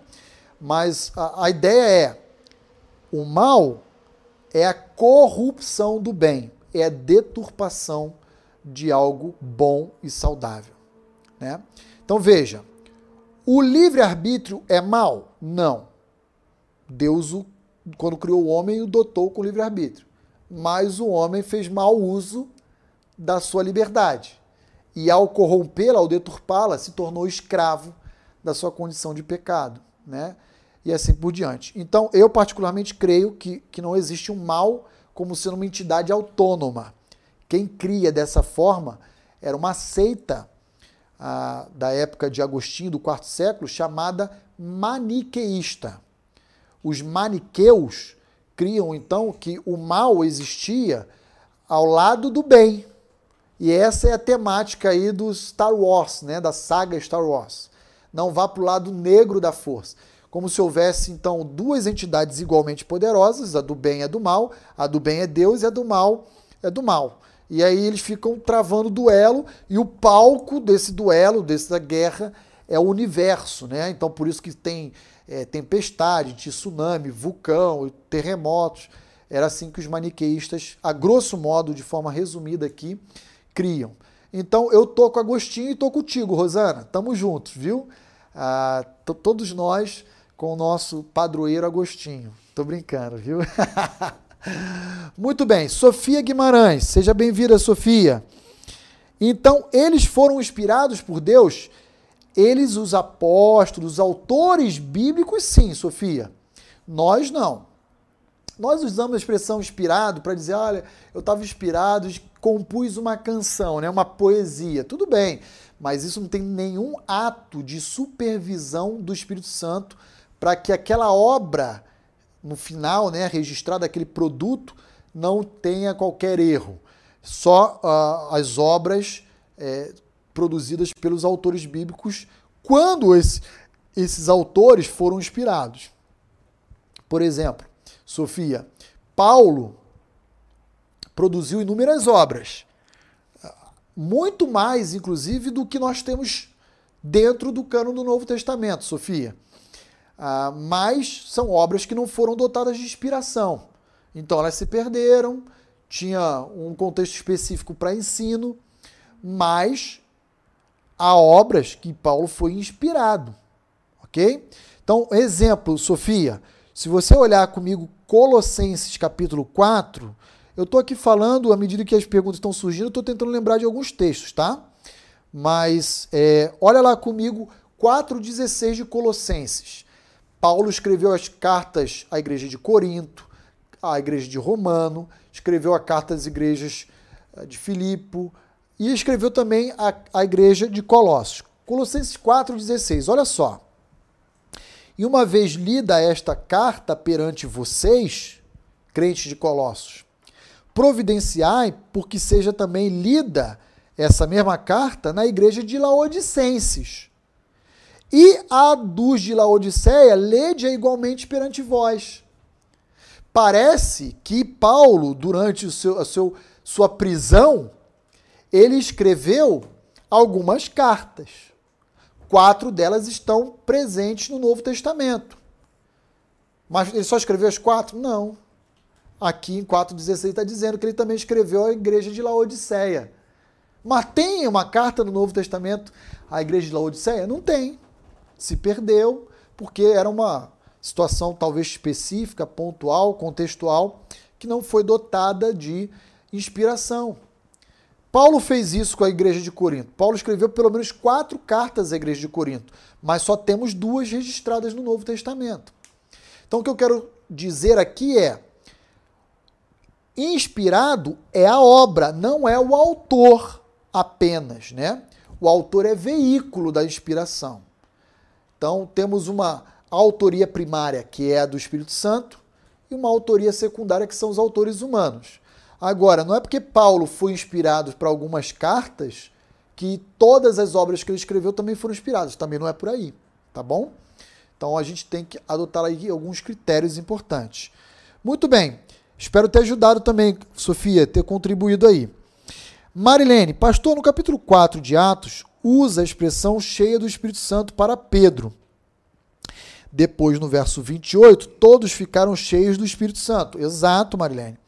Nós temos Espírito Santo em nós, mas podemos usar esta expressão ainda hoje e termos uma experiência desta como ocorreu na igreja primitiva? Creio que sim, Marilene. É, só lembrando que na mentalidade de Lucas, o uso da expressão cheia do Espírito Santo tem a ver com dois sentidos de alguém que é governado diariamente pelo Espírito Santo, como foi o caso de Barnabé, que nós mencionamos inclusive, acho que em Atos 5, né, finalzinho. Ah, Atos 6, inclusive, tem lá ah, Estevão, homem cheio do Espírito Santo, né, dentro dali do, do grupo inicial da diaconia da igreja. Então, temos o uso de Lucas para a expressão cheio do Espírito Santo como alguém que é habitado pelo Espírito e que é governado pelo Espírito, sensível ao Espírito, por isso produz o fruto do Espírito: mansidão, domínio próprio, amor, paz e tudo mais. E temos um segundo uso da expressão de Lucas, é, cheio do Espírito, que é uma capacidade sobrenatural de ousadia, de coragem, de habilidade de pregar o Evangelho com toda essa intrepidez Aí essa capacidade é uma capacidade pontual. É feito no momento e daqui a pouco, algum momento depois, ela deixa de existir. Foi o que aconteceu no final do capítulo 4, no verso 31. Toda a igreja ficou cheia do Espírito Santo e o que, que ela fez? Começaram a orar em línguas. Não é isso que, Atos 4 diz. Diz que então, cheios do Espírito Santo, começaram a fazer o quê? a pregar. Né? Olha lá comigo o versículo 31 de Atos 4. Ah, deixa eu abrir aqui. todos ficaram cheios do Espírito Santo e com intrepidez anunciavam a palavra de Deus. Então veja, qual é o grande desfecho da oração? É que aquela proibição dada a Pedro e João pelo Sinédrio passou a ser desrespeitada por toda a comunidade. Agora quer saber é o seguinte, não vai ser só você e João que vão falar não. Todos nós vamos começar a sair pregando aí. Por quê? Porque eles estavam cheios do Espírito Santo e de forma corajosa, intrépida, ousada, começaram a pregar o evangelho. Então, há dois sentidos, Marilene, para o uso da expressão na mente de Lucas, cheios do Espírito Santo. Primeiro, é o que nós todos devemos ter, todo cristão, a todo tempo. A sensibilidade do governo, da orientação diária né, do Espírito Santo em nossas vidas. Nós que somos habitados por ele. E como expressão, o resultado desse governo, nós vamos colher o fruto dele. Né? E temos esse segundo uso de Lucas, que são para situações pontuais, específicas. É quando a gente prega com ousadia, com intrepidez, enfrentando o mesmo inimigo, né? sem calar, sem medo. Aí sim, aí isso é um momento que acontece, depois passa. É uma coisa pontual, tá bom, Marilene? Bem, espero ter contribuído. O pessoal ele pode ter ficado em dúvida com a questão de Agostinho. Tá. Onde está a origem? A origem do mal? Ah, desculpa. Então vamos lá. O pastor Levi está me dizendo aqui que em relação à colocação que eu fiz de Agostinho, ah, sobre a questão da, do mal né, ser uma corrupção do bem, a deturpação do bem, ah, onde teria a origem do mal. Então, a origem do mal no universo se deu em Satanás. Quando então Satanás, eh, de dentro para fora, se corrompe. É diferente da origem do pecado humano na raça humana, que veio de fora para dentro a partir da sugestão e das mentiras de, da serpente né, possuída por Satanás. Então, por isso que a, nossa, a, a expiação de Cristo não alcança os seres angelicais caídos, porque Cristo assumiu a forma humana para redimir homens e também porque, assim como foi de fora para dentro a contaminação, vem de fora para dentro a redenção, por um ato externo. Cristo nos substitui e vicariamente em nosso favor morre em nosso lugar. A origem do mal se dá, ah, na época, inclusive, olhando para textos de Ezequiel 28 e Isaías 14, a gente pode falar isso em outro momento, por causa do horário, inclusive, a gente vai ver que se dá com Satanás lá ainda na época do Éden. Tá bom? Então deixa eu abrir aqui um texto, rapidinho. Mas foi criado por Deus, é isso? O autor do mal é Deus. O responsável pelo mal é Satanás. Agora, deixa eu explicar para não ser mal compreendido quando eu falo que o autor do mal é Deus. Satanás, como criatura, ele não poderia agir fora do escopo e dos limites do que Deus estabeleceu para ele e para os anjos caídos. Então, Satanás não é uma entidade autônoma, independente de Deus. Por isso, qual é a conclusão lógica? Se Satanás, tudo o que ele faz, assim como eu e você que somos criaturas também de Deus, fazemos diante de um decreto, de alguma coisa que Deus já estabeleceu para nós, então o autor da história é Deus. Mas quem foi que trouxe à existência a, a, o pecado no universo? Foi Satanás. Quem é o responsável pelo pecado? Satanás. É isso que eu quero dizer. Então veja, uma peça de teatro, eu posso escrever os atos. Eu sou o autor da peça. Mas quem será o protagonista da peça? O, o personagem tal, o personagem tal, o, o, vai ter o figurante, vai ter. Então, quem realiza a peça no teatro, encenando, são as pessoas mas o autor da peça sou eu. As pessoas não sobem lá no palco e começam a ensinar coisas da sua cabeça. Elas seguem o quê? Elas seguem lá o, o, os atos, né, os scripts. Essa é a ideia. Deus é o autor do mal nesse sentido, porque ele escreveu a história até o seu final desde o seu começo. Apocalipse vai dizer que Cristo morreu, ele é o cordeiro que morreu antes da fundação do mundo. Ora, por que, que ele morreu antes da fundação do mundo? Porque antes mesmo do mundo ser criado, né? Acho que Apocalipse 13, 8, às vezes falha aqui a memória. Antes mesmo do mundo ser criado, já fazia parte do propósito de Deus o quê? A, a, a queda, já fazia parte do propósito de Deus a redenção, já fazia parte do propósito de Deus eleger anjos que iriam cair e que iriam dar o começo à entrada do pecado no mundo por meio de Adão e Eva e assim por diante. Eu não sei se era essa a questão, tá bom, Levi? É, eu, eu não estou aqui com o chat, irmãos, por isso que eu estou falando aqui reativamente, à medida que o pastor Levi está me falando pessoalmente aqui do meu lado, tá? Então, a, ori a, a origem do mal, ela é dupla também, a autoria, não resta dúvida de que está em Deus, ele escreveu a história desde o começo. Agora, quem trouxe a existência o mal foi uma das suas criaturas, Satanás, Lúcifer. Então, ele é responsável, não é Deus. Aí na sua cabeça vai ficar aquele paradigma. Peraí, se Deus escreveu e Satanás não podia agir fora daquilo que Deus determinou para ele, então, coitado de Satanás, né? Satanás é inocente, não é uma ova. A Bíblia fala que ele é tão culpado e que o fato de Deus ter estabelecido, isso não o exime, exime, não o isenta da sua culpa e da sua responsabilidade. Agora, o fato é esse: não há nenhum sequer ato no universo, seja no reino angelical, seja na raça humana, ou mesmo no reino animal vegetal, que fuja ao escopo dos decretos de Deus. Tudo que está se realizando na história está se realizando porque já foi escrito pelo seu autor. Ok? Então, Apocalipse 13, verso 8, vai falar, por exemplo, que o cordeiro foi morto já lá atrás. Mas, historicamente, só no primeiro século. Então, a morte dele não foi um acidente na história? Não. Já havia sido decretado e o verso 27 e 28, que a gente vai começar semana que vem, vai dar pano na manga, porque vai falar sobre o decreto de Deus. Ok, queridos? Mais alguma Tem mais uma perguntinha. perguntinha? Pode perguntar, pode fazer, pastor Levi. Qual que é a perguntinha? Tiago Félix. Tiago Félix.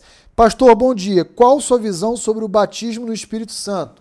Tiago, a minha visão é de que o batismo no Espírito Santo não é outra coisa senão o que está presente em Efésios 1, verso 13 e 14 é a inserção de um indivíduo que acabou de ser regenerado no corpo de Cristo, na igreja do Senhor Jesus Cristo. Batismo no Espírito Santo não tem qualquer relação com uma segunda bênção que o meio pentecostal e neopentecostal oferece e prega, né? Todos nós, no momento que fomos regenerados, nos convertemos, diz a palavra de Deus em Efésios 1, verso 13 e 14. Deixa eu abrir aqui para ler para você, Tiago. É, que nós fomos então selados, passamos a ser habitados. Olha só. Em quem também vós, depois que ouvistes a palavra da verdade, por isso a conversão exige a pregação da palavra, o evangelho da vossa salvação, tendo nele também crido, fostes selados com o Espírito Santo da promessa o qual é o penhor da nossa herança até o resgate da sua propriedade, em louvor da sua glória. Em outras palavras, todo cristão, no momento em que ele se converte, tendo ouvido o evangelho da salvação e tendo crido, foi selado, foi batizado, passou a ter o Espírito Santo habitando nele como uma espécie de penhor. O penhor é um direito de garantia, né? Até o dia final tá bom? Então, Tiago, se a sua dúvida tem a ver com a ideia de o batismo do Espírito Santo ser uma segunda obra da graça, cuja evidência ao falar em línguas, esse não é um ensino que se apoia no texto sagrado. A gente reconhece a prática e a, a o, o, ensino dessa prática em, em grupos pentecostais e neopentecostais, mas a partir de uma interpretação equivocada de Atos 2 e de outras passagens aí. Que inclusive fica a minha sugestão para você, Tiago. Eu não sei se você tem nos acompanhado sempre, mas no nosso site você pode ir lá na aula de Atos 2 e olhar lá o conceito que a gente apresenta a respeito do, da evidência da glossolalia ali, que é o ato de falar em idiomas humanos conhecidos dos outros povos antigos da época, tá bom? Aí você pode é, se debruçar só nessa aula aí mesmo, tá bom? Mais alguma consideração, pastor Levi? Mais uma perguntinha aqui do Gilvan. Gilvan, pode perguntar. Satanás fez a escolha do mal em detrimento do livre-arbítrio que tem. Desculpa, como é que é? Lê para minha pergunta. Satanás fez a sua escolha para o mal em Satanás fez a sua escolha para o mal em detrimento do livre-arbítrio que ele tem. Satanás foi criado com o livre-arbítrio. O que é o livre-arbítrio, Gilvan? É a capacidade da gente fazer uma escolha contrária à nossa natureza predominante. Satanás foi criado no estado de santidade inicial. Ele era perfeito, como Adão, como Eva e assim por diante, ok? Então, Satanás teve livre-arbítrio.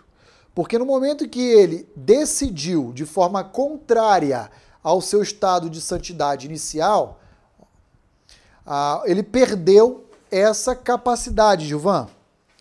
Ou seja, ele se tornou escravo da sua nova condição. Antes era perfeito e agora ele está caído e corrupto para todo sempre. Para ele não existe redenção, nem para ele nem para os anjos caídos, tá bom, Gilvan? De maneira que ah, ele não tem mais livre-arbítrio. Ele é escravo da sua condição. E Adão e Eva? Pensando agora na raça humana, Gilvan. Adão e Eva também tinham livre-arbítrio. Porém, quando eles caíram, optando em desobedecer a Deus lá no Éden, ah, com ah, comendo fruto né, do que Deus tinha proibido, toda a raça humana, inclusive Adão e Eva, perderam também sua liberdade ah, de escolha contrária, que é o livre-arbítrio. Aí você vai me perguntar, mas pastor, a gente não tem liberdade hoje? Sim, o que a gente tem é uma liberdade natural. A gente não tem a capacidade de escolher por si só, sem a intervenção de Deus, de forma contrária à nossa natureza predominante, que é corrompida, que é caída, tá bom? A gente, quando faz isso, faz por intervenção do Espírito Santo de Deus que habita em nós. Aí é um outro conceito de liberdade, que é a liberdade espiritual, tá bom?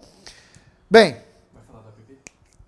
Ah, muito bem. Pastor Levi, muito obrigado. Já tinha esquecido totalmente.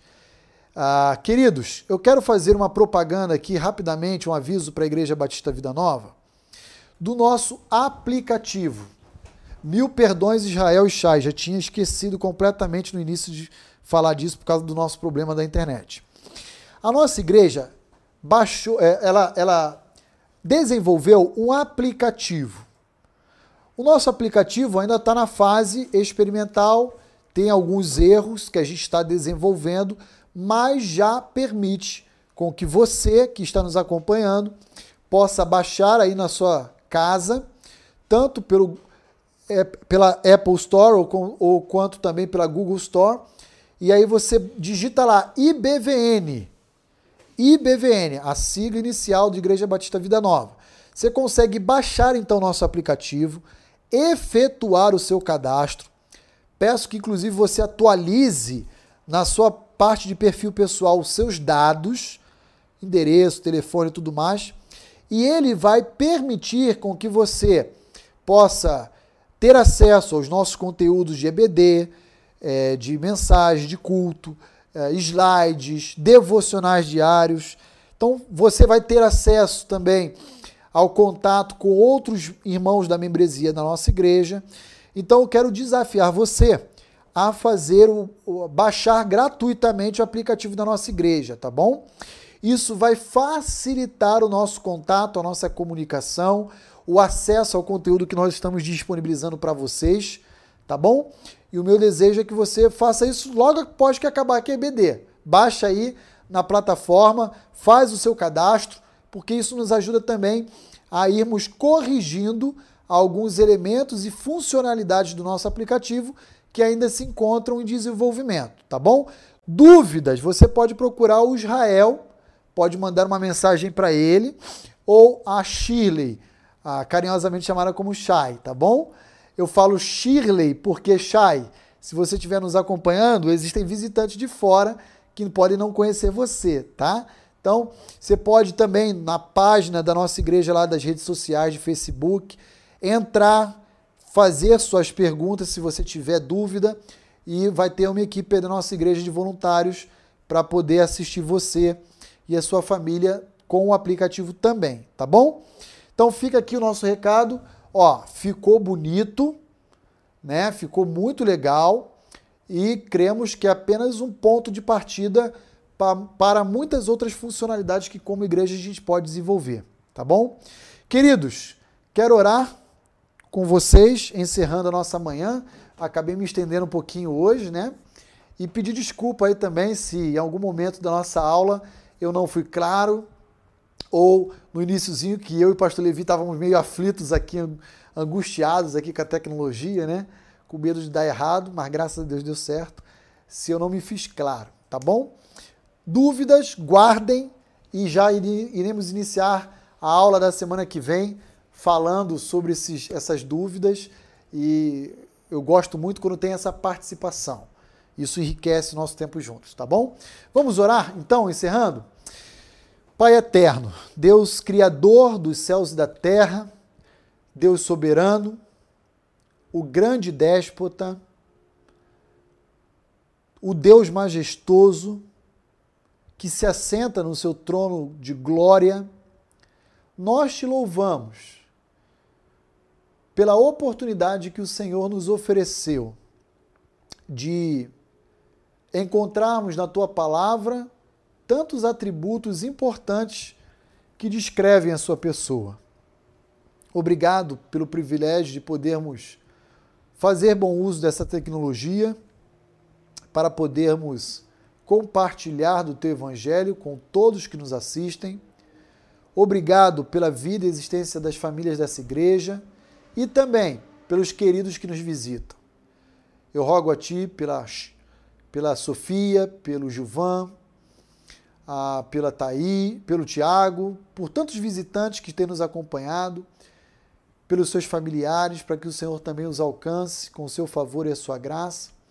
E pedimos também que logo mais à noite o Senhor receba o nosso culto, queremos oferecer ao Senhor.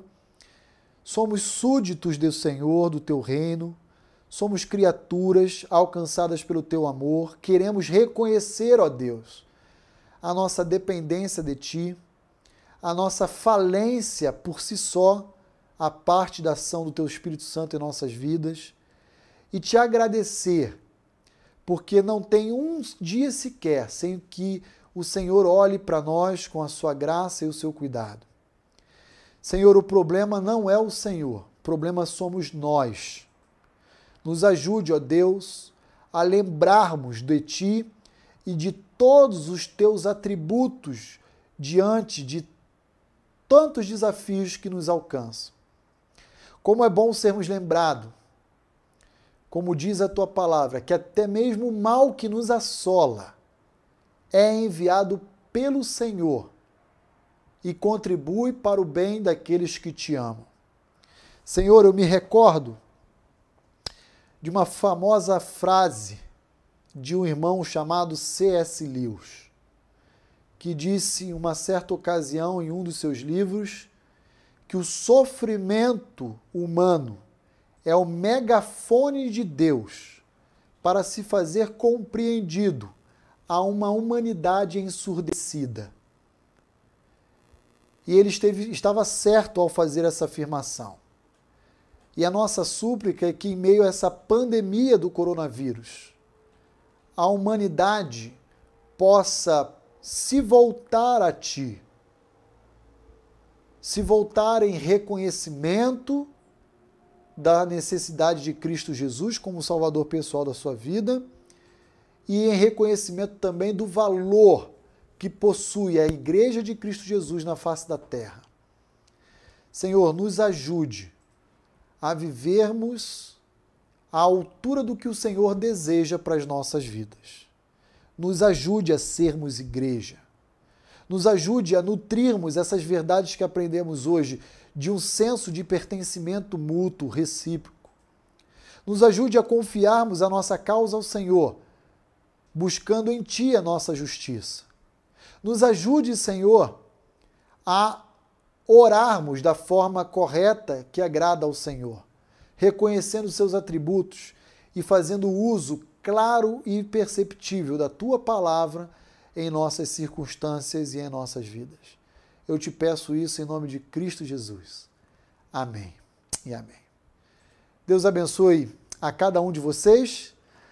Ah, espero que Deus lhe dê um excelente domingo e uma excelente semana.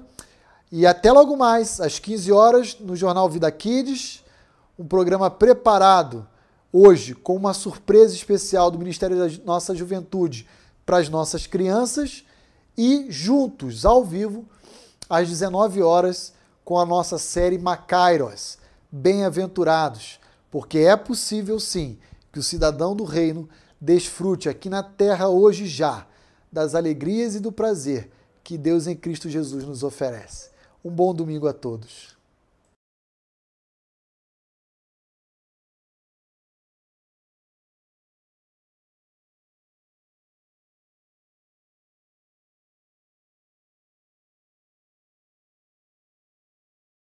Esperarmos no Senhor, esperarmos no Senhor. Nossas forças irão se renovar se esperarmos no Senhor, esperarmos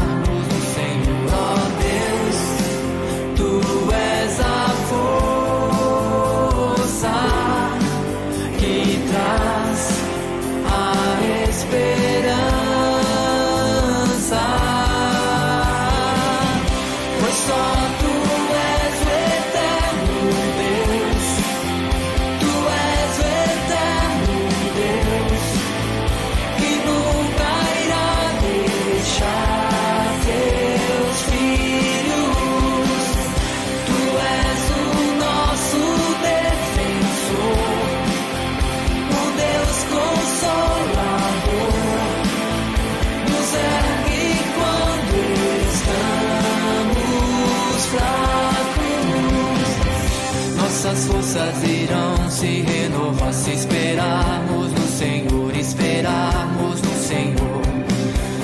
Nossas forças irão se renovar se esperarmos no Senhor, esperarmos